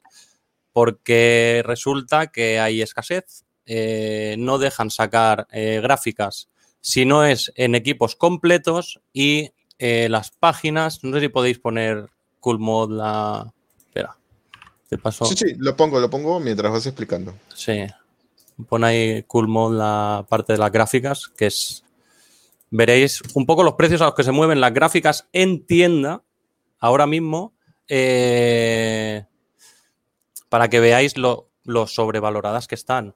O sea, hace seis meses podías comprar la tarjeta a mitad de precio y hoy, mira, por ejemplo, CoolMod tiene una RTX 3080 eh, por 2000 sin stock. Esta está sin stock. 2.000 euros. Déjate comprar. Mil, sí. 1999,95. MSI GeForce RTX 3080. Gráfica que salía por 800, mm, 0. Aprox. Mil dólares allí. Aprox. Acá, estamos viendo, mira, el Cool Mode, una 3090, casi 3.300 dólares. Exacto. Ahí viene. Eh, al comentario del compañero, ¿no? Que decía la 3060 Ti y la 3070 son muy buenas gráficas. Eh, intentar sacarlas solas, te encuentras con este tipo de cosas, ¿no? Eh, precios infladísimos, porque son gráficas que partieron valiendo 700 euros o, una cosita así. ahora las encuentras, pues eso, 1400, 1300 en tienda la puedes encontrar por Wallapop. Eh, desde 1.050 euros una 3070 eh, te dan tu factura y tu garantía, vete a saber lo que han hecho con ella. Seguramente minar antes de vendértela. Eh, entonces, valora el precio que pagas por la gráfica, a quién se lo pagas y si necesitas o no necesitas un equipo. Para mí, hoy, comprar una gráfica tiene que ser parte del me tengo que cambiar el equipo. Si no tienes necesidad de cambiar el equipo, eh, comprar una gráfica a las fechas que estamos se me antoja mm, complicado, complicado por el, por el precio que tienes que pagar por ella. Porque es, es brutal, bueno, ya lo veis. Veis los precios que tal y la rentabilidad. Eh, Cero mm, con la RTX 3080 eh, está sacando cuánto? 85, entre 85 y 95 megahashes, ¿verdad? Sí, sí, sí. Que viene siendo eso, mm, 10.000 sats diarios. Eh, a ver, eh, yo he llegado a sacar ¿no? un poquito más. Eh, 15, bueno, depende del día también y de cómo estén las tarifas. Y, Eh, Media 12. de- no, de media 15 más o menos, 15.000 satoshis. Con la Estamos hablando 3080. que al mes. a ver, calculadora. Estaría guay. tener 300.000. el- Claro. fácil. Y teniendo en cuenta que Bitcoin 30, va a seguir subiendo de precio, 450.000. eh, y si Bitcoin va a seguir subiendo de precio, pues te cubre, ¿no? No, claro, a ver, el problema viene en que ahora la minería, eh, donde está la rentabilidad es- en, en Ethereum. ¿vale? Y han hecho una propuesta, un EIP, que vienen a ser los, los BIP de Bitcoin, y han hecho una propuesta que a partir de julio le van a meter una actualización y que van a empezar a quemar tarifas. Van a empezar a estabilizar y a quemar tarifas. ¿Qué significa eso? Que si ahora un bloque de ETH está dándote 4 o 5 ETH, que bueno, ya habéis visto cómo están las tarifas de ETH, que para mover 100 dólares tienes que pagar 50, si no son más. ¿Vale? Pues para arreglar esto lo que hacen es quemar tarifas y joder a los mineros. Cosa que en parte mm, me parece lógica para que, para que tenga una, no sé cómo decirlo, mm, para que la red se pueda seguir utilizando. ¿Sabes? Y, pero a los mineros los van a joder vivos. A nosotros, a Cero, a mí y a todo el que esté minando ETH. Eh, ¿Será un problema real? Mm, No se sabe hasta dónde va a alcanzar. Están haciendo unas propuestas eh, para mejorar las tarifas de, que se llevan por los bloques, que van a hacer como una manera de subastar los bloques, los mismos pools, para eh, aumentar la rentabilidad de los mineros sobre, sobre esos bloques. Entonces, hasta julio, agosto, que pase esto, yo no compraría ninguna gráfica, a no ser que tenga que comprarme un equipo y que consiga una gráfica a un precio decente. ¿Qué es un precio decente? 700 euros, 800 euros. Para mí es un precio decente porque lo que dice Cero, eh, tú empiezas a acumular hoy y, y eso con el tiempo se va a acabar rentabilizando seguro. Y, y no es que vayas a minar ETH, es que vas a minar cualquier cosa. Si, si se acaba ETH, te vas a ir al, al algoritmo, al Cowpow, eh, a mirar em, Ravencoin o te vas a ir a minar eso, Bitcoin Z o, o lo que sea, o Mobilecoin. Entonces, mm, ¿vas a acabar rentabilizando? Mm, seguro, seguro. Pregúntale a los mineros que compraron gráficas sobrecosteadas en 2015 a ver si han rentabilizado las gráficas o no.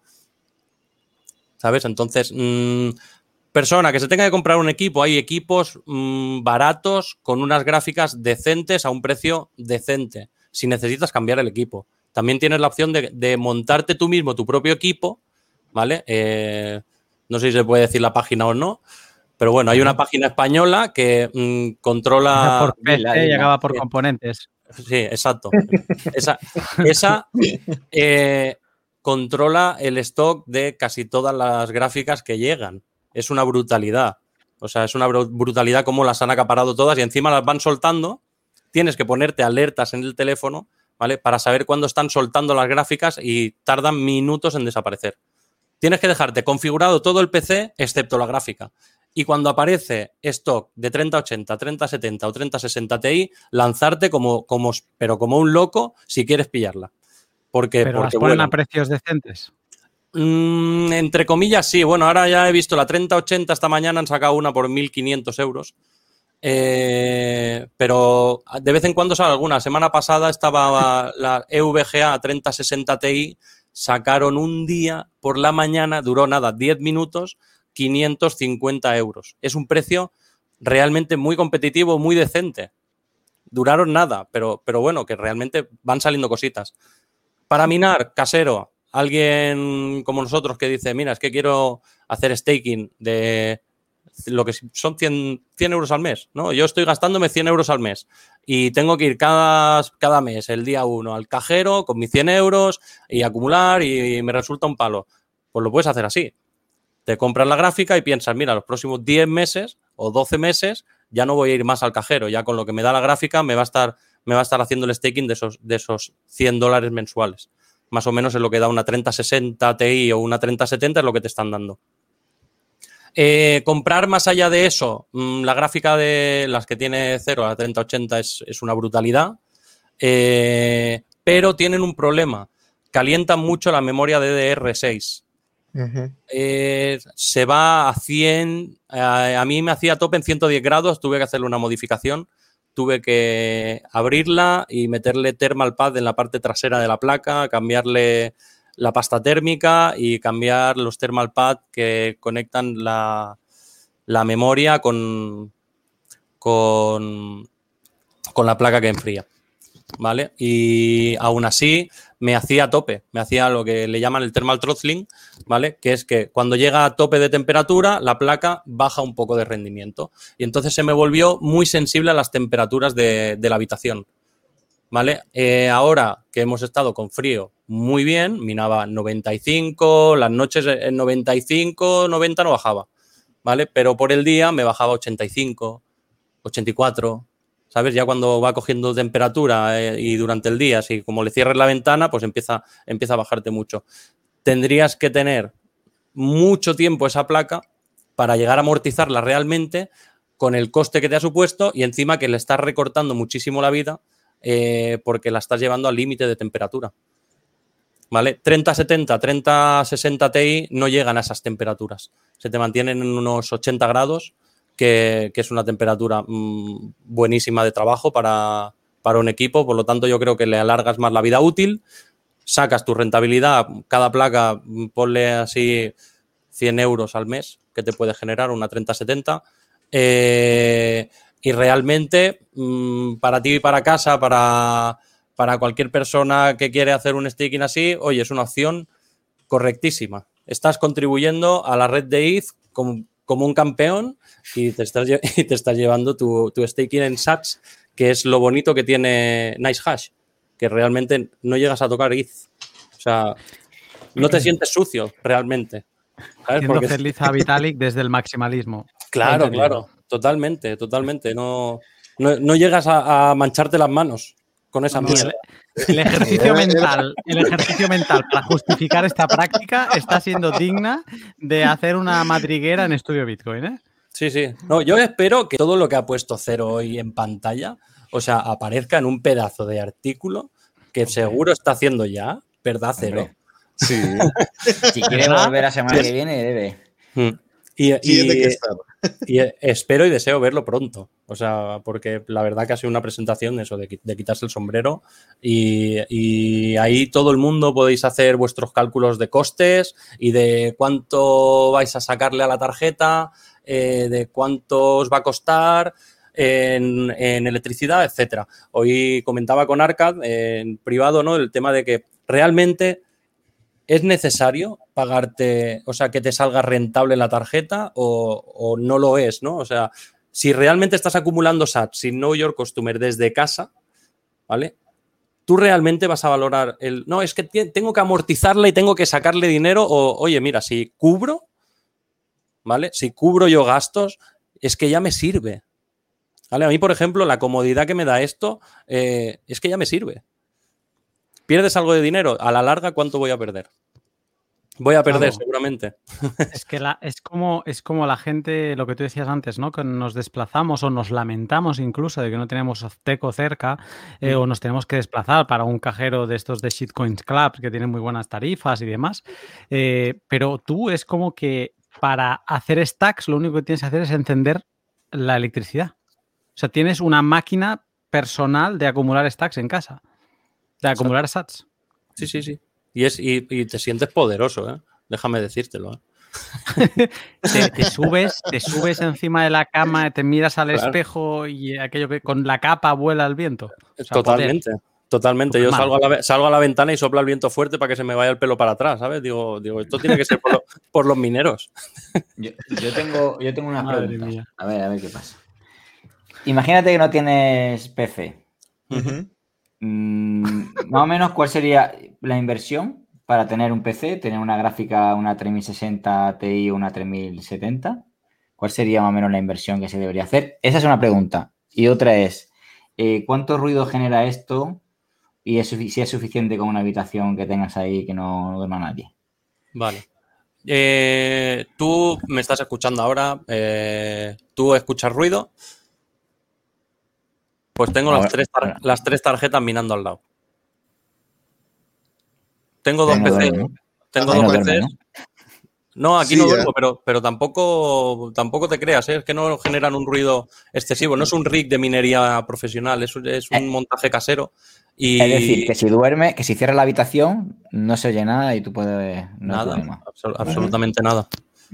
Absolutamente nada. El problema viene cuando una tarjeta eh, le sube la temperatura. Por ejemplo, cero seguramente eh, escuche más el ventilador que yo. Claro, mira, por ejemplo, eh, por momentos yo estuve, eh, como vemos acá, yo est- estuve en alto, ¿ok? Mm. En rendimiento alto. En alto llegaba hasta 98, Mm. sí, sí, 99 o 100. Pero mientras tú le vas bajando, también le vas disminuyendo la intensidad, ¿no? En intermedio, en ese momento se puso en 98, pero estuvo en, en 90, 89.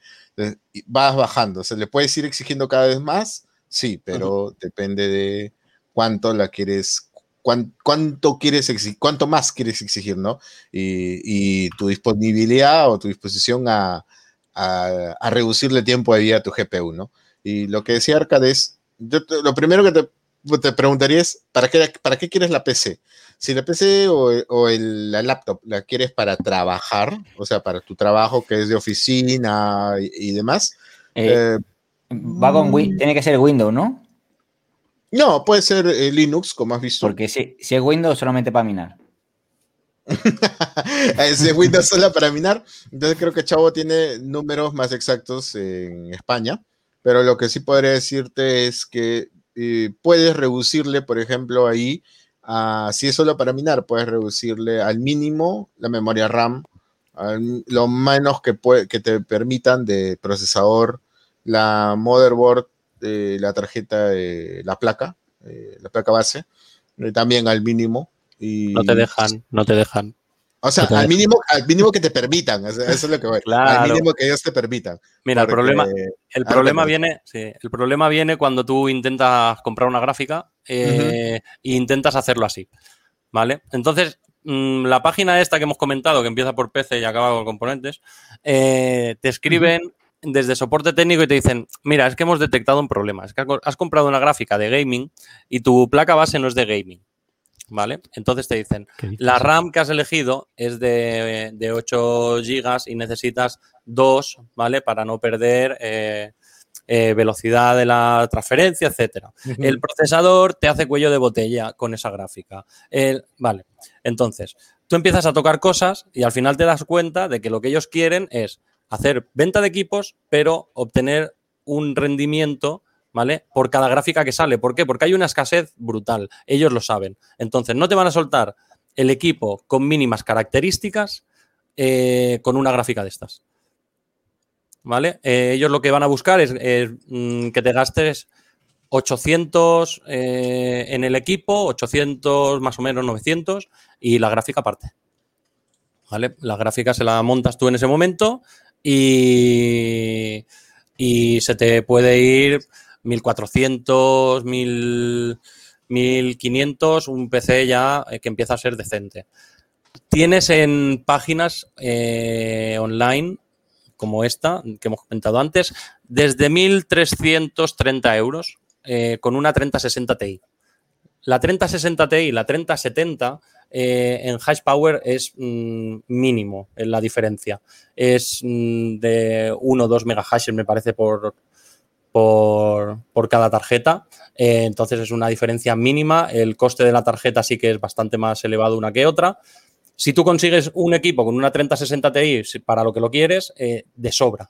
No necesitas más. ¿Vale? Eh, si la diferencia de precio, yo ahora te lo pongo desde, desde otro punto, si la diferencia de precio de entre una 3060 Ti y una 3070 son 50 euros, porque lo hay, porque en, en estas páginas se ve cómo sacan la 3060 Ti por mm, 750 euros y por 800 tienes una 3070. No compres la 3060 Ti, compra la 3070 y no por los megahashes que te va a dar de más, sino porque luego, cuando tú acabes de minar y quieras renovar el equipo, te van a dar más dinero por esa gráfica. Porque para gaming es mejor la 3070 que la 3060 Ti. ¿Vale? Entonces, al final, tú el equipo lo tendrás rentabilizado y le sacarás, pues, digamos, como el último arreón de la renta para renovar el equipo posteriormente, porque si vas a seguir haciéndolo, a no ser que compres un ASIC. Que eso ya, eso ya es otro cantar. Tanto de ruido como de coste. Mm. Sí, es ya eh, minería semiprofesional y profesional. Es, en ese caso, lo que se suele hacer es tener eh, eh, liquidez o dinero para poder cubrir los costos de energía ah, con Fiat. Cubres costos de energía, costo de mantenimiento y también la renovación de equipo. Entonces, la- lo ideal para ello es tratar de mantener la, la altcoin que estás minando, supongamos, porque esto es, esto es un dato que sí o sí ocurre, ¿ok? En bear market es donde se recolecta más, eh, en altcoin, o sea, en cantidades de altcoin, ¿ok? Y en, bull market es donde salen a vender todo lo que tienen. Podemos, por eso es que vemos el comportamiento también de los mineros de Bitcoin, que eh, los que logran mantener, eh, mantenerse durante el bear market eh, son los que han podido recolectar más o obtener más Bitcoin, más satoshis de la recompensa por bloque durante ese periodo. ¿ok? Solo los que logran sobrevivir, hay que tener mucha capacidad financiera detrás.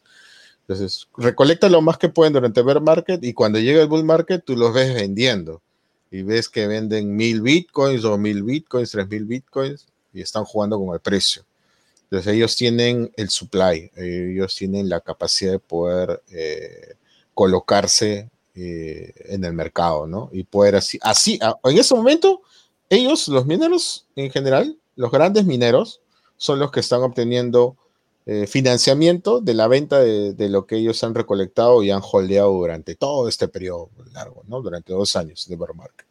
Ahorita es- ya seguramente algunos ya han cubrido sus costos operativos para los, para los próximos años de bear market, para poder soportar el invierno y después disfrutar del verano con sus excedentes. ¿no? Ese es un esto, una estrategia financiera que se utiliza.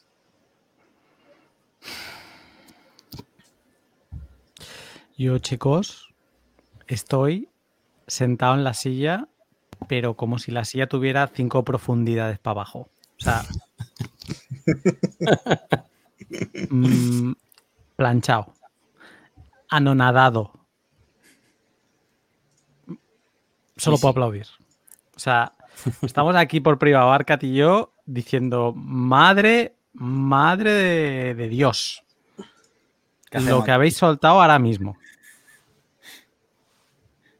Una de cal y una de arena. No, no, ni que cal ni que arena. O sea, aquí todo es eh, gordo y, y frondoso. Que, que da igual que no, se, que no se gane, que da igual. La explicación, macho. O sea, ole. O sea, felicidades, Cero. Felicidades, chavo. Muchas gracias. Y estamos acá para, para ayudar. Bueno, y está- yo estaba esperando también el momento que se dé. Se dio, llegó el momento y ya, listo, hay que dar, hay que dar la talla. Es hora de tu debut, ya vamos. Se compensa el Evergiven, ¿eh? Del otro día. Esto, bueno. Tiene que ser esto, con pase gol, con asistencia y, y gol, de- y gol. Asistencia y gol. Bueno, todavía nos debe, nos debe un artículo en Estudio Bitcoin a, a toda Ah. la comunidad, ¿eh? No, Bueno, no, ya para- está. Ahora ya lo tiene asignado. Lo tiene ya, que no ha escrito todavía, así que te queda. La Así madre que trajo. a trabajar. A ver, a ver, yo tengo preguntas. Eh, propias y vamos a empezar a soltar las que la gente ha ido formulando, que, hay- que son muchas. O sea, es un tema que interesa. El consultorio Bitcoin lo vamos a posponer a la semana que viene. Lo vamos a centrar solo en, en esta parte de minería porque ya llevamos casi dos horas y, y entonces si no nos vamos a alargar muchos. Eh, a ver, la pregunta es, hostia, habrá muchos como yo que os estarán escuchando y estarán diciendo, "Uf, es que dan muchas ganas. Pues que se escuchen Eh. el, pod, el pod del FOMO. Que se escuche el pod del FOMO, exacto. El tuyo. Exacto, ya está, es que no hay más. Parece que no lo haya grabado yo, estoy aquí con el FOMO y parece que no, no, no sepa de lo que decía el psicólogo, que estoy ya casi en pretratamiento.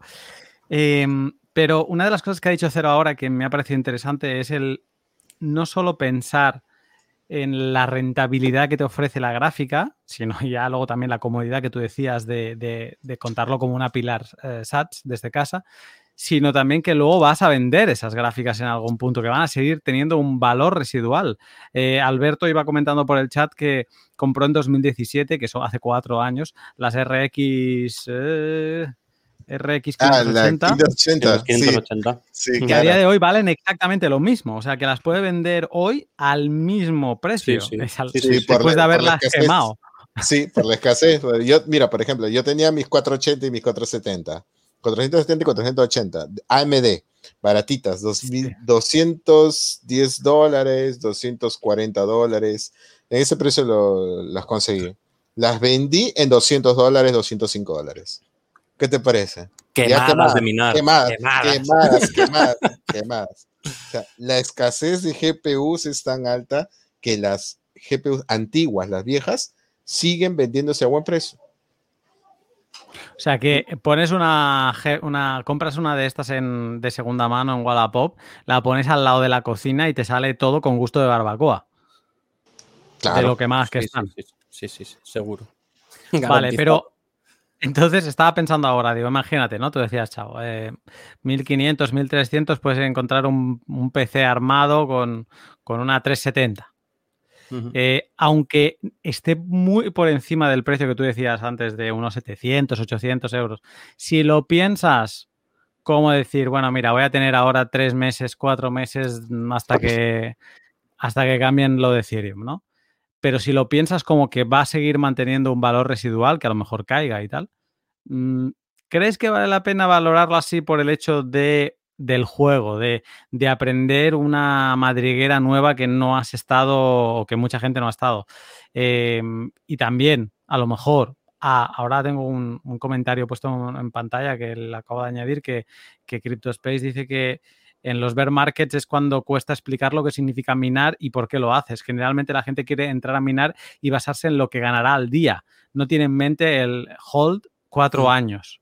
Sí, sí. O sea, eh, esto es como Bitcoin. Hostia, ¿vale la pena comprar Bitcoin a 50.000 cuando hace seis meses estaba a 10.000? Mm, ¿Vale la pena eh, comprar ahora, a lo mejor gastarse en tres gráficas 5.000 euros cuando hace nada valían la mitad, pero con esa mentalidad a cuatro años y sabiendo que vas a pasarte a lo mejor dos años palmando pasta? ¿O mejor Stack Sats y Fuck the Police? Bueno, ahí viene ya cada uno. Al final, si uno tiene la estrategia del DCA eh, y la tiene muy clara y sabe que, que- Otra cosa es que hagas un compro gordo, ¿vale? Y que digas, no, pues yo pienso meterle, pues lo que me iba a gastar en gráficas lo meto y a, y a fondo muerto y tal. Pero realmente no estás aportando nada en general, ni aportas nada al espacio, ni te está generando Sí. dinero en casa, ni simplemente vas, compras, dependes de otro, ¿sabes? Vuelves a estar en el, en el mismo círculo, dependes de otro. Dependes de que vayas al cajero de, de turno y que no te bloqueen lo que quieres retirar, porque si quieres meter esos 5.000, eh, evidentemente el cajero no te lo va a dar. Te va a pasar como, no sé si os acordaréis en el grupo, que escribió una chica que le habían bloqueado los fondos, que le exigían eh, que se identificara para mandarle los sats. ¿Vale? Pues al final te va a pasar, te puede pasar eso en cualquier momento. Vas a depender de terceros. Eh, hoy yo, eh, Cero, en los que están por el chat comentando que, que están usando gráficas para minar, dependemos de nosotros mismos, de lo que se genera en nuestra casa, de paredes para adentro, ¿vale? Para acumular sats. ¿Vale? Y para mí eso es, es lo, que más, lo que más me llena, ¿no? El decir, vale, ahora mismo estoy acumulando sats yo desde casa con mis equipos. Y es mucho más barato cualquier otra shitcoin. ¿ah? Desde 10.000 satoshis puedes retirar.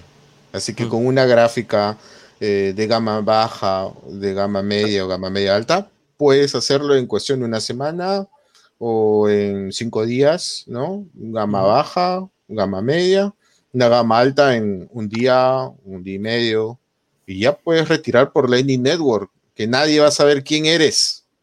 Entonces, Al final, la, la manera está en, en almacenar Satoshi por todos los caminos posibles.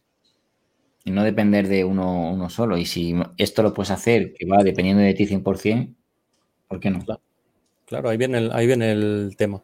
A veces Más el es- aprendizaje que te, que te llevas encima, que es muy grande. Sí, realmente, y además, con esta herramienta que ha enseñado Cero, es tan fácil que un niño puede hacerlo. ¿Vale? Y además, real, porque yo, por ejemplo, eh, mi PC lo tengo yo, pero el otro PC lo tiene el niño. ¿Vale? Y, y su ordenador también está minando. Y él va a jugar y lo que, lo que comentaba Cero, va a jugar con el ordenador para el minero. ¿Vale? Acaba de jugar, enciende el minero. Y ya está. Y, y es, y es así de fácil. Es así de fácil. Lo mejor que recibes sats, que no recibes ETH. Hay otras maneras como, como bueno, no sé si sabéis que hay otros sistemas operativos y tal que te, que te dan lo que minas. Minas ETH, te damos ETH. Y no son custodios, sino que realmente van a tu billetera. Esto es custodio. Pagamos ese precio porque me cambien ellos, ¿vale? El sucio ETH por bonito Bitcoin. Bitcoin sin know your customer. Bitcoin que llega a mi casa, llega limpio, no tengo que hacer nada absolutamente. Lo mando a mi wallet, a mi Colcar y se acabó. No, nece- no necesito hacer nada más. Ahí se queda. Cuando lo vaya a gastar, ya pasaré por CoinJoin, como siempre, y, y San se acabó.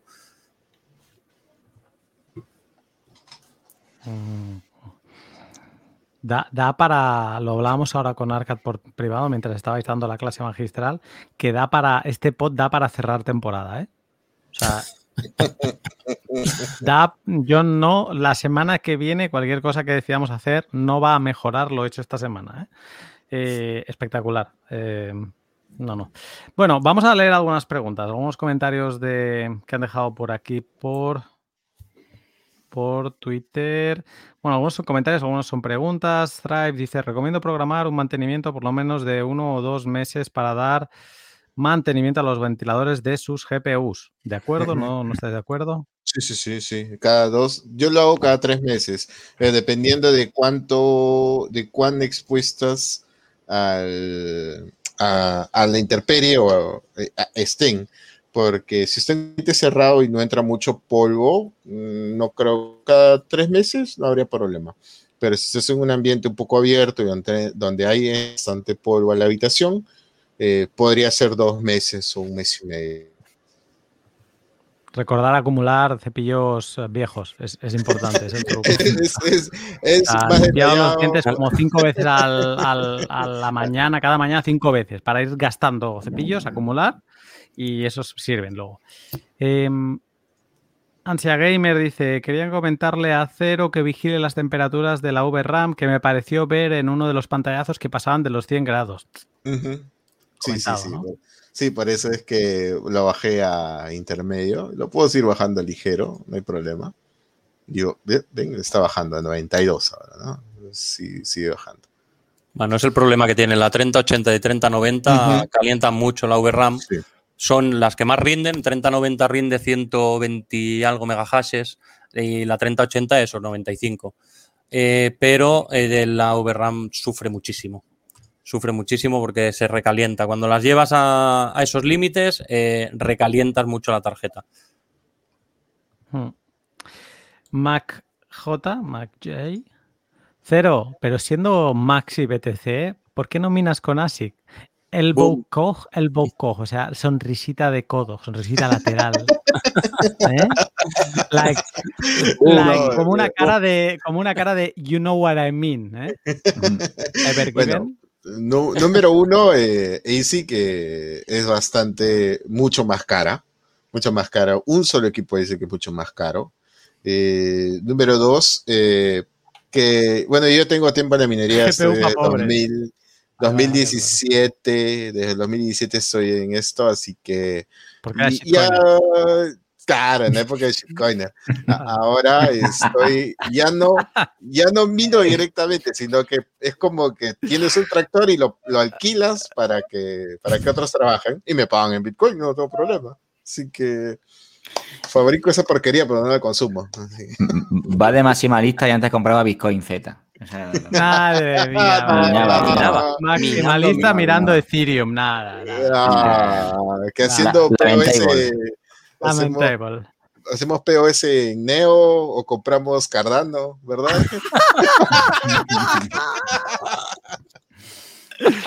Sacando pasados oscuros. Bien, bien. qué duro. Aquí Eh, llueven bueno, vamos a- todos, ¿eh? Vamos a pasar página para que Cero nos siga echando mierda. A ver, vamos a que salga otra pregunta rápida, por favor. Espérate, espérate, que, eh, quiero también comentarle al chico del, de- del ASIC que poner un ASIC dentro de una casa puede ser mm, la cosa más complicada del mundo, ¿eh? Divorcio. totalmente. O sea, Sí. divorcio y el vecino, y el vecino mm, picándote a la puerta de qué, qué tienes ahí. ¿Tienes un enjambre? ¿Tienes- ¿Has puesto un, pan- un panal en la ventana? Sí, sí, es, es el ruido yo creo que es un gran que. Si no, que se lo digan a Arcad. Em, em, Me A ver. la lengua. mm, Dilo, dilo, dilo, dilo, dilo, dilo. Suéltalo. ¿Quieres explicarlo, Arcad? ¿Quieres explicarlo? no, no, no, no. Vale. Grupo de, te pasaré un grupo de afectados por el ruido. Eh, se reúnen cada jueves y cada uno explica su historia. Em, a ver, es que estoy buscando preguntas. Hay muchos comentarios para quien esté escuchando el pod y le interese el tema del mining. Recomiendo que se pasen por el YouTube y que le abran. Hay una pestaña que no se te abre cuando ya no estás viendo el, el vídeo en directo, pero está escrito abajo que es chat en directo. Y ahí se ven todos los comentarios que se han hecho en directo. Y es espectacular. O sea, ASR, eh, Ansia Gamer, eh, MacJ, eh, CryptoSpace, Alberto, está por aquí también, y alguno que me estaré dejando, han dejado una de comentarios para hacer un artículo solo de los comentarios que han dejado. Sí, sí, sí, sí. Son, son usuarios y oyentes que, que conocen del tema también y que da gusto saber que, que tenemos eh, eh, oyentes que, que tienen esa idea, que comparten y que juegan con el, con, son, que juegan con, con el equipo que tienen, ¿no? Entonces, hay que ser curioso, hay que jugar, hay que saber. Así se aprende Bitcoin. O sea, no hay otra forma, no hay otro modo. No hay que, Mm. que, que quiero que sea user friendly para darle un clic desde, desde mi PC o solo apretar el botón que está en la pantalla y se acabó. No, olvídate, eso no es. Eso no es Bitcoin. Ahí no, tienes que mancharte las manos, tienes que ir al ruedo, ensuciarte la ropa, conocer, comprenderlo. Esa es la única forma, no hay más. ¿Quieres, ser, Mm. quieres vivir mejor, tienes que ser responsable. Y si no eres responsable, ahí está el FIAT, ahí está el Estado, sus impuestos y sus bancos. Puedes ir ahí, eso es fácil, eso es user friendly. Pum. Te quedado No, tranquilo, ¿eh? No, no. Bueno, y tú, tú- tú no digas nada, que vaya, vaya speech que has ido pegando antes. Eh, MacJ dice, Chavo, pero ahora no aumentan la recompensa de bloque para callar a los mineros de ETH para a final de año hacer un, el 2.0 de Ethereum. Bueno, bueno, el 2.0 ya llegará, pero ahora esto que decías tú que aumentaban la recompensa, puede ser por eso, para un poco acallar las críticas y tapar la rebelión. Mm, Bueno, yo de ETH mm, quiero decir que no estoy al día ni, ni pienso estarlo.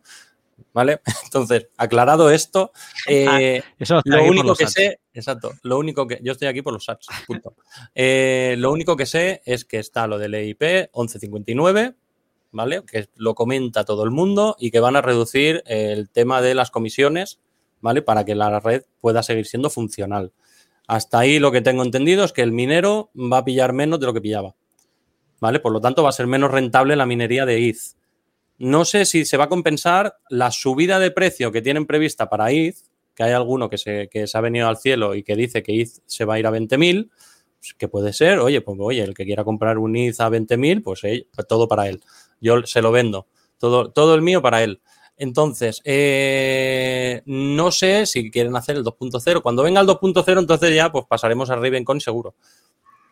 De momento no cero. Creo que Ravencoin era la, la segunda más rentable hoy por hoy. Sí, Sí, eh, y eh, de acuerdo a lo que se indicó, la semana pasada hubo un- una huelga, ¿no? Una protesta que, en la que Ethermine pedía a los mineros de IF que el hash power lo, lo mudaran a Ethermine, ¿no? A modo de protesta, pero no, no hubo mucho, mucha variación, solo Claro. varió un 1 o 2%. Entonces, hubo otra propuesta adicional a esa, que fue eh, que una vez que Ethereum con C eh, va- eh, pase a Proof of Stake, ¿no? Sí, sí, Eh, con todos C, se fueran a con C con I. Con C, con I, pero taking shots. y la, la propuesta era que los mineros de Proof of Work vayan a Ravencoin. Entonces, la próxima bomba, supuestamente, y algunos ya se están mudando, es Ravencoin. Es la quien va a recibir todo el poder Hash power. todo el hash power de, de Pou. que La tiene. toda la seguridad de la red. Va a ser ultra segura Ravencon. A los Buah, pájaros va van a ser- Buah. chaleco. Eh, sobre el tema de, de minar en Nice Hash y demás, y de que se te lo conviertan a Bitcoin y eso, ASR, que parece que domina el tema, dice que él lo hace de Ethermine, que entiendo que es un pool de minería de Ether, a Binance sin KIC y vendes ETH por BTC. Te ahorras mucho en comisiones de Nice Hash. Mm, Pero, por ejemplo, yo sabía, no, mm, que, bueno, tendría que confirmármelo Xavi, que si tú retiras de Binance, ok, Bitcoin te cuesta 50 mil satoshis, si no me equivoco. Sí, sí, sí. Es carísimo, o sea, que es carísimo. Si yo lo retiro desde NiceHash por Lightning Network, me sale gratis. Quizá esto mismo se puede hacer, pero con Bitfinex, que creo que tampoco tiene KIC mientras sea cripto cripto y tiene Lightning de, de retiro. Ya, Ah, bueno, puedes hacerlo en Bitfinex, si no. Oye, comentar también que el que quiera darle seguridad a la red de Monero con un PC normal también lo puede hacer. Con claro. eh, activa RandomX y a funcionar. Qui- el Quick Miner eh, de NiceHash no lo tiene, pero el NiceHash Miner sí. Te hace como un, un benchmarking de la gráfica y del ordenador completo y te dice cuánto sacas en Monero y cuánto te saca eh, tu gráfica en, en diferentes algoritmos. Y selecciona el que más rentable te sea y te lo activa. ¿Vale? Eso es, ese es el otro minero que tiene NiceHash. ¿Vale? Este directamente. con las dos cosas a la vez. O sea, Sí, sí, vamos, sí, puedes puede poner ser, un, sí. un- un- un huevo y freírlo encima del teclado. Exacto, totalmente. Vale. Qué de portátil soy, que, que me he imaginado el huevo encima del teclado porque está ahí todo junto. ¿Sabes? Que aquí el teclado, el pobre, en una torre no está caliente, está Mm. muy frío. Vale. A ver, más preguntas por aquí o más comentarios. Chavo y un ASIC con inversión líquida. Hay con inversión líquida. Creo que para la minería en casa es lo más pro. Yo no tengo ni idea, mascota, pero aparte de pro, mm, sí, parece como complejo, ¿no? O sea, montas un Mm. tinglao interesante. Sí, sí, una sí. pejera. Refri- que como refrigeración, mínimo- líquida, refrigeración líquida en un ASIC es, es- bueno, oye, que, que puede estar bien, ¿eh? Pero no sé si el coste te lo va a compensar. Mm. Seguramente a la larga sí, o, en- o en, en tus oídos seguro.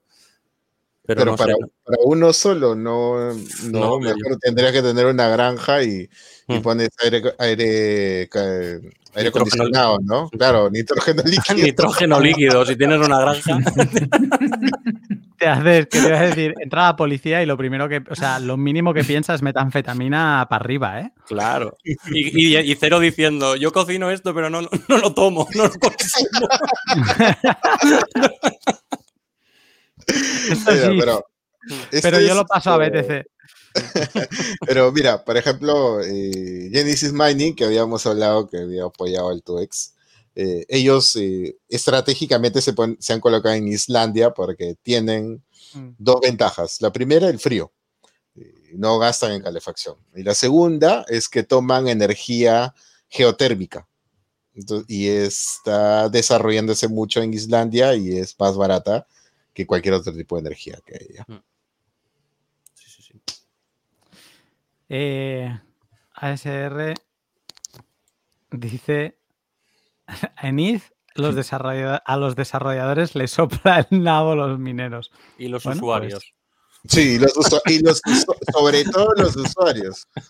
No, no, no discriminan, ¿eh? A unos y otros. No. Mm, Eh, también decir que, que hay otros sistemas para minar que no es eh, NiceHash, como por ejemplo HiveOS, que es un sistema operativo que trabaja bajo Linux, que hace lo que comentaba, lo que comentaba él antes. ¿Vale? Es eh, no es custodio, ¿vale? Y te envías tú a tu propia billetera. Ahí está. Linux Rainbow o HiveOS, correcto. Y te envías a tu propia billetera eh, lo que mines que tienes que decirle tú qué quieres minar, en qué pool quieres minar, le tienes que dar tú tu billetera, etcétera. ¿Vale? Son otras maneras de hacerlo. NiceHash, sí que es verdad que dura, si tú minas un mes en HiveOS y un mes en NiceHash, es como que en NiceHash pierdes tres días. Es la comisión que pagamos al final por, por, por no tocar la, la mala merca y que nos den, y que nos den los sats. mm. Yo, yo lo asumo y lo y vamos, y lo, y lo respeto y, y- y poco me parece. ¿Sabes? Al final hacer, hacérmelo tan fácil, tan brutalmente fácil y, y darme sats, mm, oye, pues tres días de minado, pues vale, tampoco, tampoco es tanto. Yo he usado. T-Rex, sí. por ejemplo, ¿no? A mí me gusta mucho T-Rex y Mm. Gminer. Bueno, ahora con el, con el Quick Miner es el Excavator, creo. Sí, es el excavator. que es el de, el de ellos. Bueno, chicos, ¿alguna pregunta más? No, mm, voy a dejar un comentario más. Podemos ir cerrando, llevamos dos horas y cuarto. Eh, CryptoSpace News dice: mm, Ethereum ha bajado mucho de actividad retail por las fees. Cuando bajen las fees, entrará más actividad saturándola y volverán a crecer las fees. O sea, un poco como una llamada a la esperanza. Claro, pero De es- que- ahí viene lo del, lo del IPS que quieren hacer, que quieren darle como una estabilidad a la tarifa que hay que pagar, etcétera. Sí, lo quieren hacer por, por Visa también, ¿ah? Porque Visa va a entrar con Sí, usando USDT, USDC Mm. en la cadena de Ethereum. Entonces, imagínate cuántas transacciones va, va, va- esto va a generar Visa. Todo muy descentralizado. Todo, todo. No, eso ya no va a ser descentralizado, tiene que ser descentralizado para poder ser competitivo. No le queda de otra. Eh, bueno, eh, a ver, solo me queda un comentario más. ASR dice: La pobre Raven caerá a cero. Eso Cero, te va, que te va a caer Raven. Cero. Te va a caer Raven, pájaros, como la película de, de Hitchcock, te van a caer del cielo los pájaros. Eh, buah, es, que, es que me siento como, un- no sé, habláis de cosas, me parecen espectaculares, pero aprendiendo un montón en, en este pod. Uf. Es que no sé, no sé qué añadir más. Arca, di tú algo. Mm, Pues tengo que, yo tengo que mirármelo de nuevo, ¿eh? Mucho que Sí, aprender aquí. La, Soy la un, idea un es- completo la idea- ignorante de todo esto. La idea ha sido de tratar de, de cubrir todos esos puntos ciegos que hay al momento de minar, ¿no? que son los costos de comisión que te cobra el software de minería, el costo de comisión que te cobra la plataforma para el retiro, eh, tratar de apren- aprender eh, cómo costear la energía, cómo saber costear un poco mejor tener una, una mejor visión de cómo costear el hardware.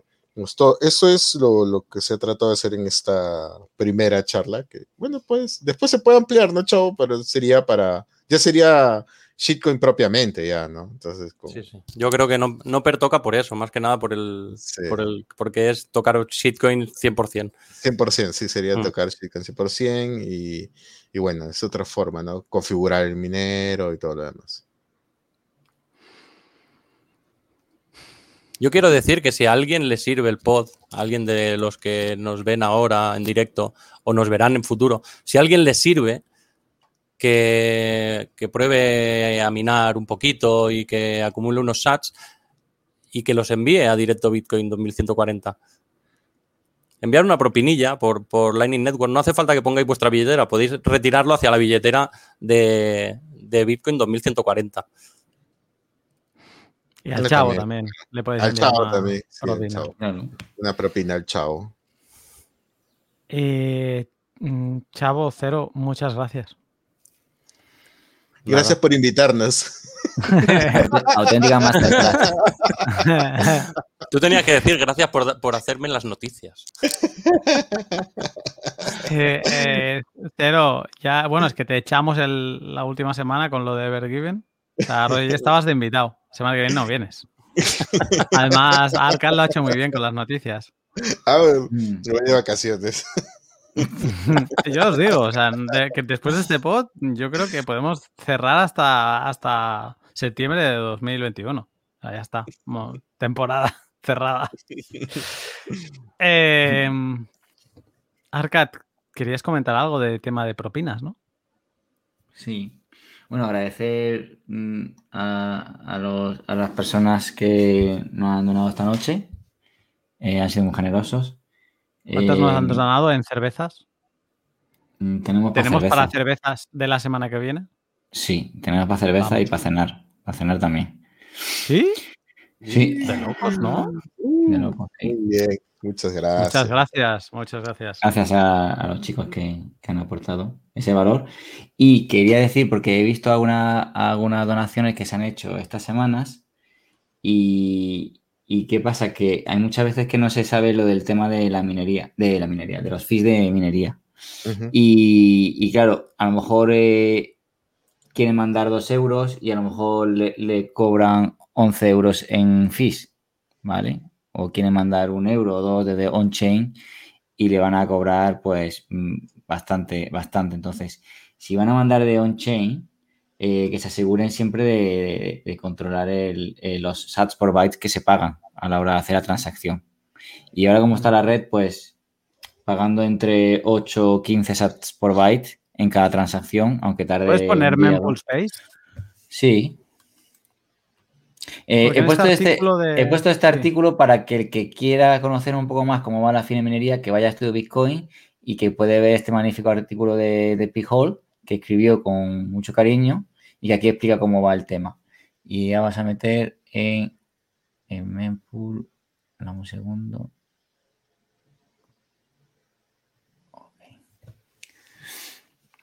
¿Puedes hacer más grande? Mm, sí. Más, más, más. Más, más, más. Ahí todo, lo- o sea, todo grande. Que se vea ahí el cuánto es el próximo SAT por byte. A ver, dale una más. O un par más. Espera, espera. Ahí. Ya está. Aquí. Ahí, Ajá. ahí, ahí, ahora. A ver, ahora está Claro. cargadita. Claro. Uh, Eh, uy, cargada. Sí, está cargada, pero sí, es que no hay, no hay prisa en que llegue. O sea, puede llegar en 3, 4, 5 días, 6 días, los que sea. Entonces, sabiendo que la purga es de 3,4 satoshis por byte, a la hora, a la hora de que, o sea, en el momento que empiezan a rechazar, poniendo entre 8 o 15, con eso no hay problema. Claro, la cosa es si tú quieres mandar 2 dólares y estás poniendo eh, 100 satoshis por byte, pues que te van a, a- a- a quitar de fees por lo menos 8 o 9 dólares o 10 dólares para mandar 2 euros Mm. dos- o, dos, como- o tres, tres dólares. Entonces, siempre hay una opción en la que la, en la wallet, prácticamente casi en todas las buenas wallets, pueden, pueden poner la fee manual y con que pongan entre 8 a 15, con eso va, va de sobra. A pesar de que la mempool, digamos, esté llena y, y para que se confirme en, la próximo, en el próximo bloque, pues mínimo tiene que ser 92 sats por byte, pero como no, hace- no hay prisa de que llegue, para que las personas que no están donando que también se ahorren el dinero de- de- de- del cambio, ¿no? Al hacer el- Así. Que lo pongan a, a 15 sats por byte, da igual, ya llegará. a 10, o a 10, 10, sí. ya llegará. Eh, Claro. Que hemos visto. Claro, pero lo digo porque a lo mejor hay mucha gente que no, que no tiene, no, no sabe eso y entonces para... y Luego cuando ve la transacción y ve, otra, pero si es que me han cobrado mucho, pues es por eso. Si no, el domingo. El domingo limpian siempre. Sí, pero que la puedes hacer hoy y el domingo Sí, ya sí. se confirmará. Que llegue, que llegue el miércoles que viene, da igual. Exacto. Eh, fantástico esta aclaración. Dos horas y media. Esto solo sucede cuando el pot es muy gordo. Eh, Este pot ha sido muy, muy gordo. Eh, he disfrutado muchísimo.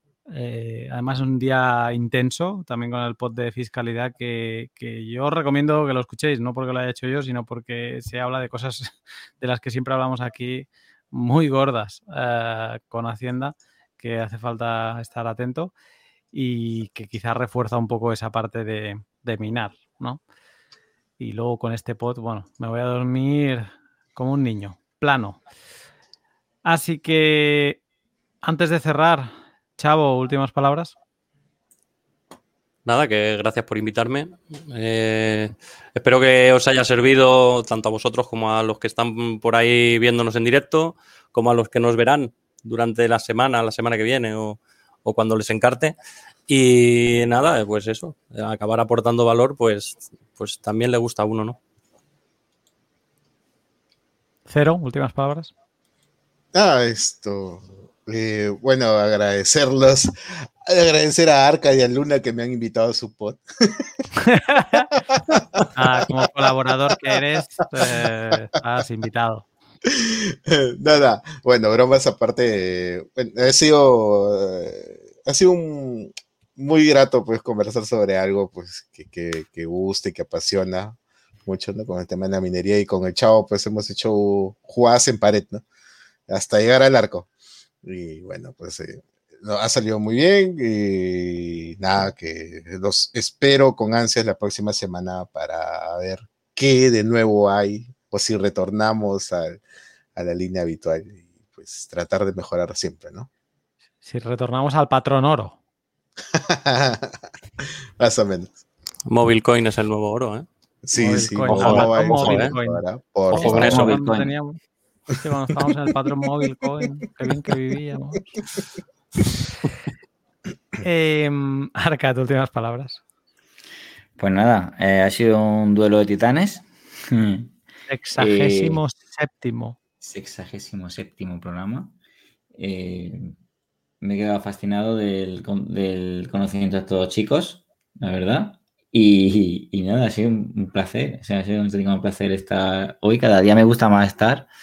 Eh, también he visto a personas que, han, compartido sus conocimientos también en los comentarios y me voy satisfecho, voy a dormir como un niño y la semana que viene venimos dando guerra otra vez. Pod de hoy no voy a añadir mucho más, solo que el chavo es un monstruo y Cero también, y Arca va a tener que hacer más noticias porque ha estado genial también. Eh, hoy un espectador más. Muchas gracias a todos, a vosotros y a los que habéis estado en el, chat especialmente activos, alucinado con el conocimiento que, que hay, que ya lo sabía, pero en este tema específico he flipado. Eh, muchas gracias y nos vemos en una semana, porque aunque sería un buen pot para cerrar temporada, estamos a abril y todavía os queda sufrirnos unas cuantas semanas más. Nos vemos el jueves que viene. Hasta luego. Un abrazo, fenómenos. Adiós, un abrazo. Buenas, no- buenas noches a todos o buenos días. Look at the political divide around the world today. Everybody's talking about the actors, both sides. Actor, actor, actors. And I'm not saying there's not bad actors. Now is the time to do what you're told. but it's way away from the root cause of the problem. Are the latest Fed policies likely to lead to more income inequality? Absolutely not.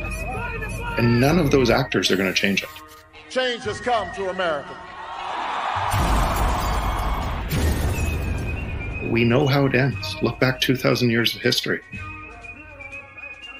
We live in a world that's completely unfair, that is going to get worse and worse, and we're voting for manipulation.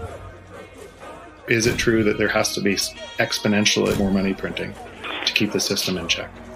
Yes. A trillion dollar coin. Is that capitalism? No. You have the Fed standing ready. They are the moral hazard because they're always ready to buy the debt. The free market is what creates jobs. The free market is what creates innovation. I want everyone to please start learning about a new financial system. This system is called Bitcoin. I actually believe that Bitcoin is the best opportunity for a peaceful transition into Bitcoin. The elites do not have control of the financial system anymore. For the first time in human history, I don't have to be manipulated by the state. I can't do a damn thing for you if I don't get elected. I don't believe that we should ever have a good money again before we take the thing out of the hands of government. Because of this innovation, I personally have a vote. Whether I have $10, $100, $100,000, $2 billion, I can make my vote matter Bitcoin.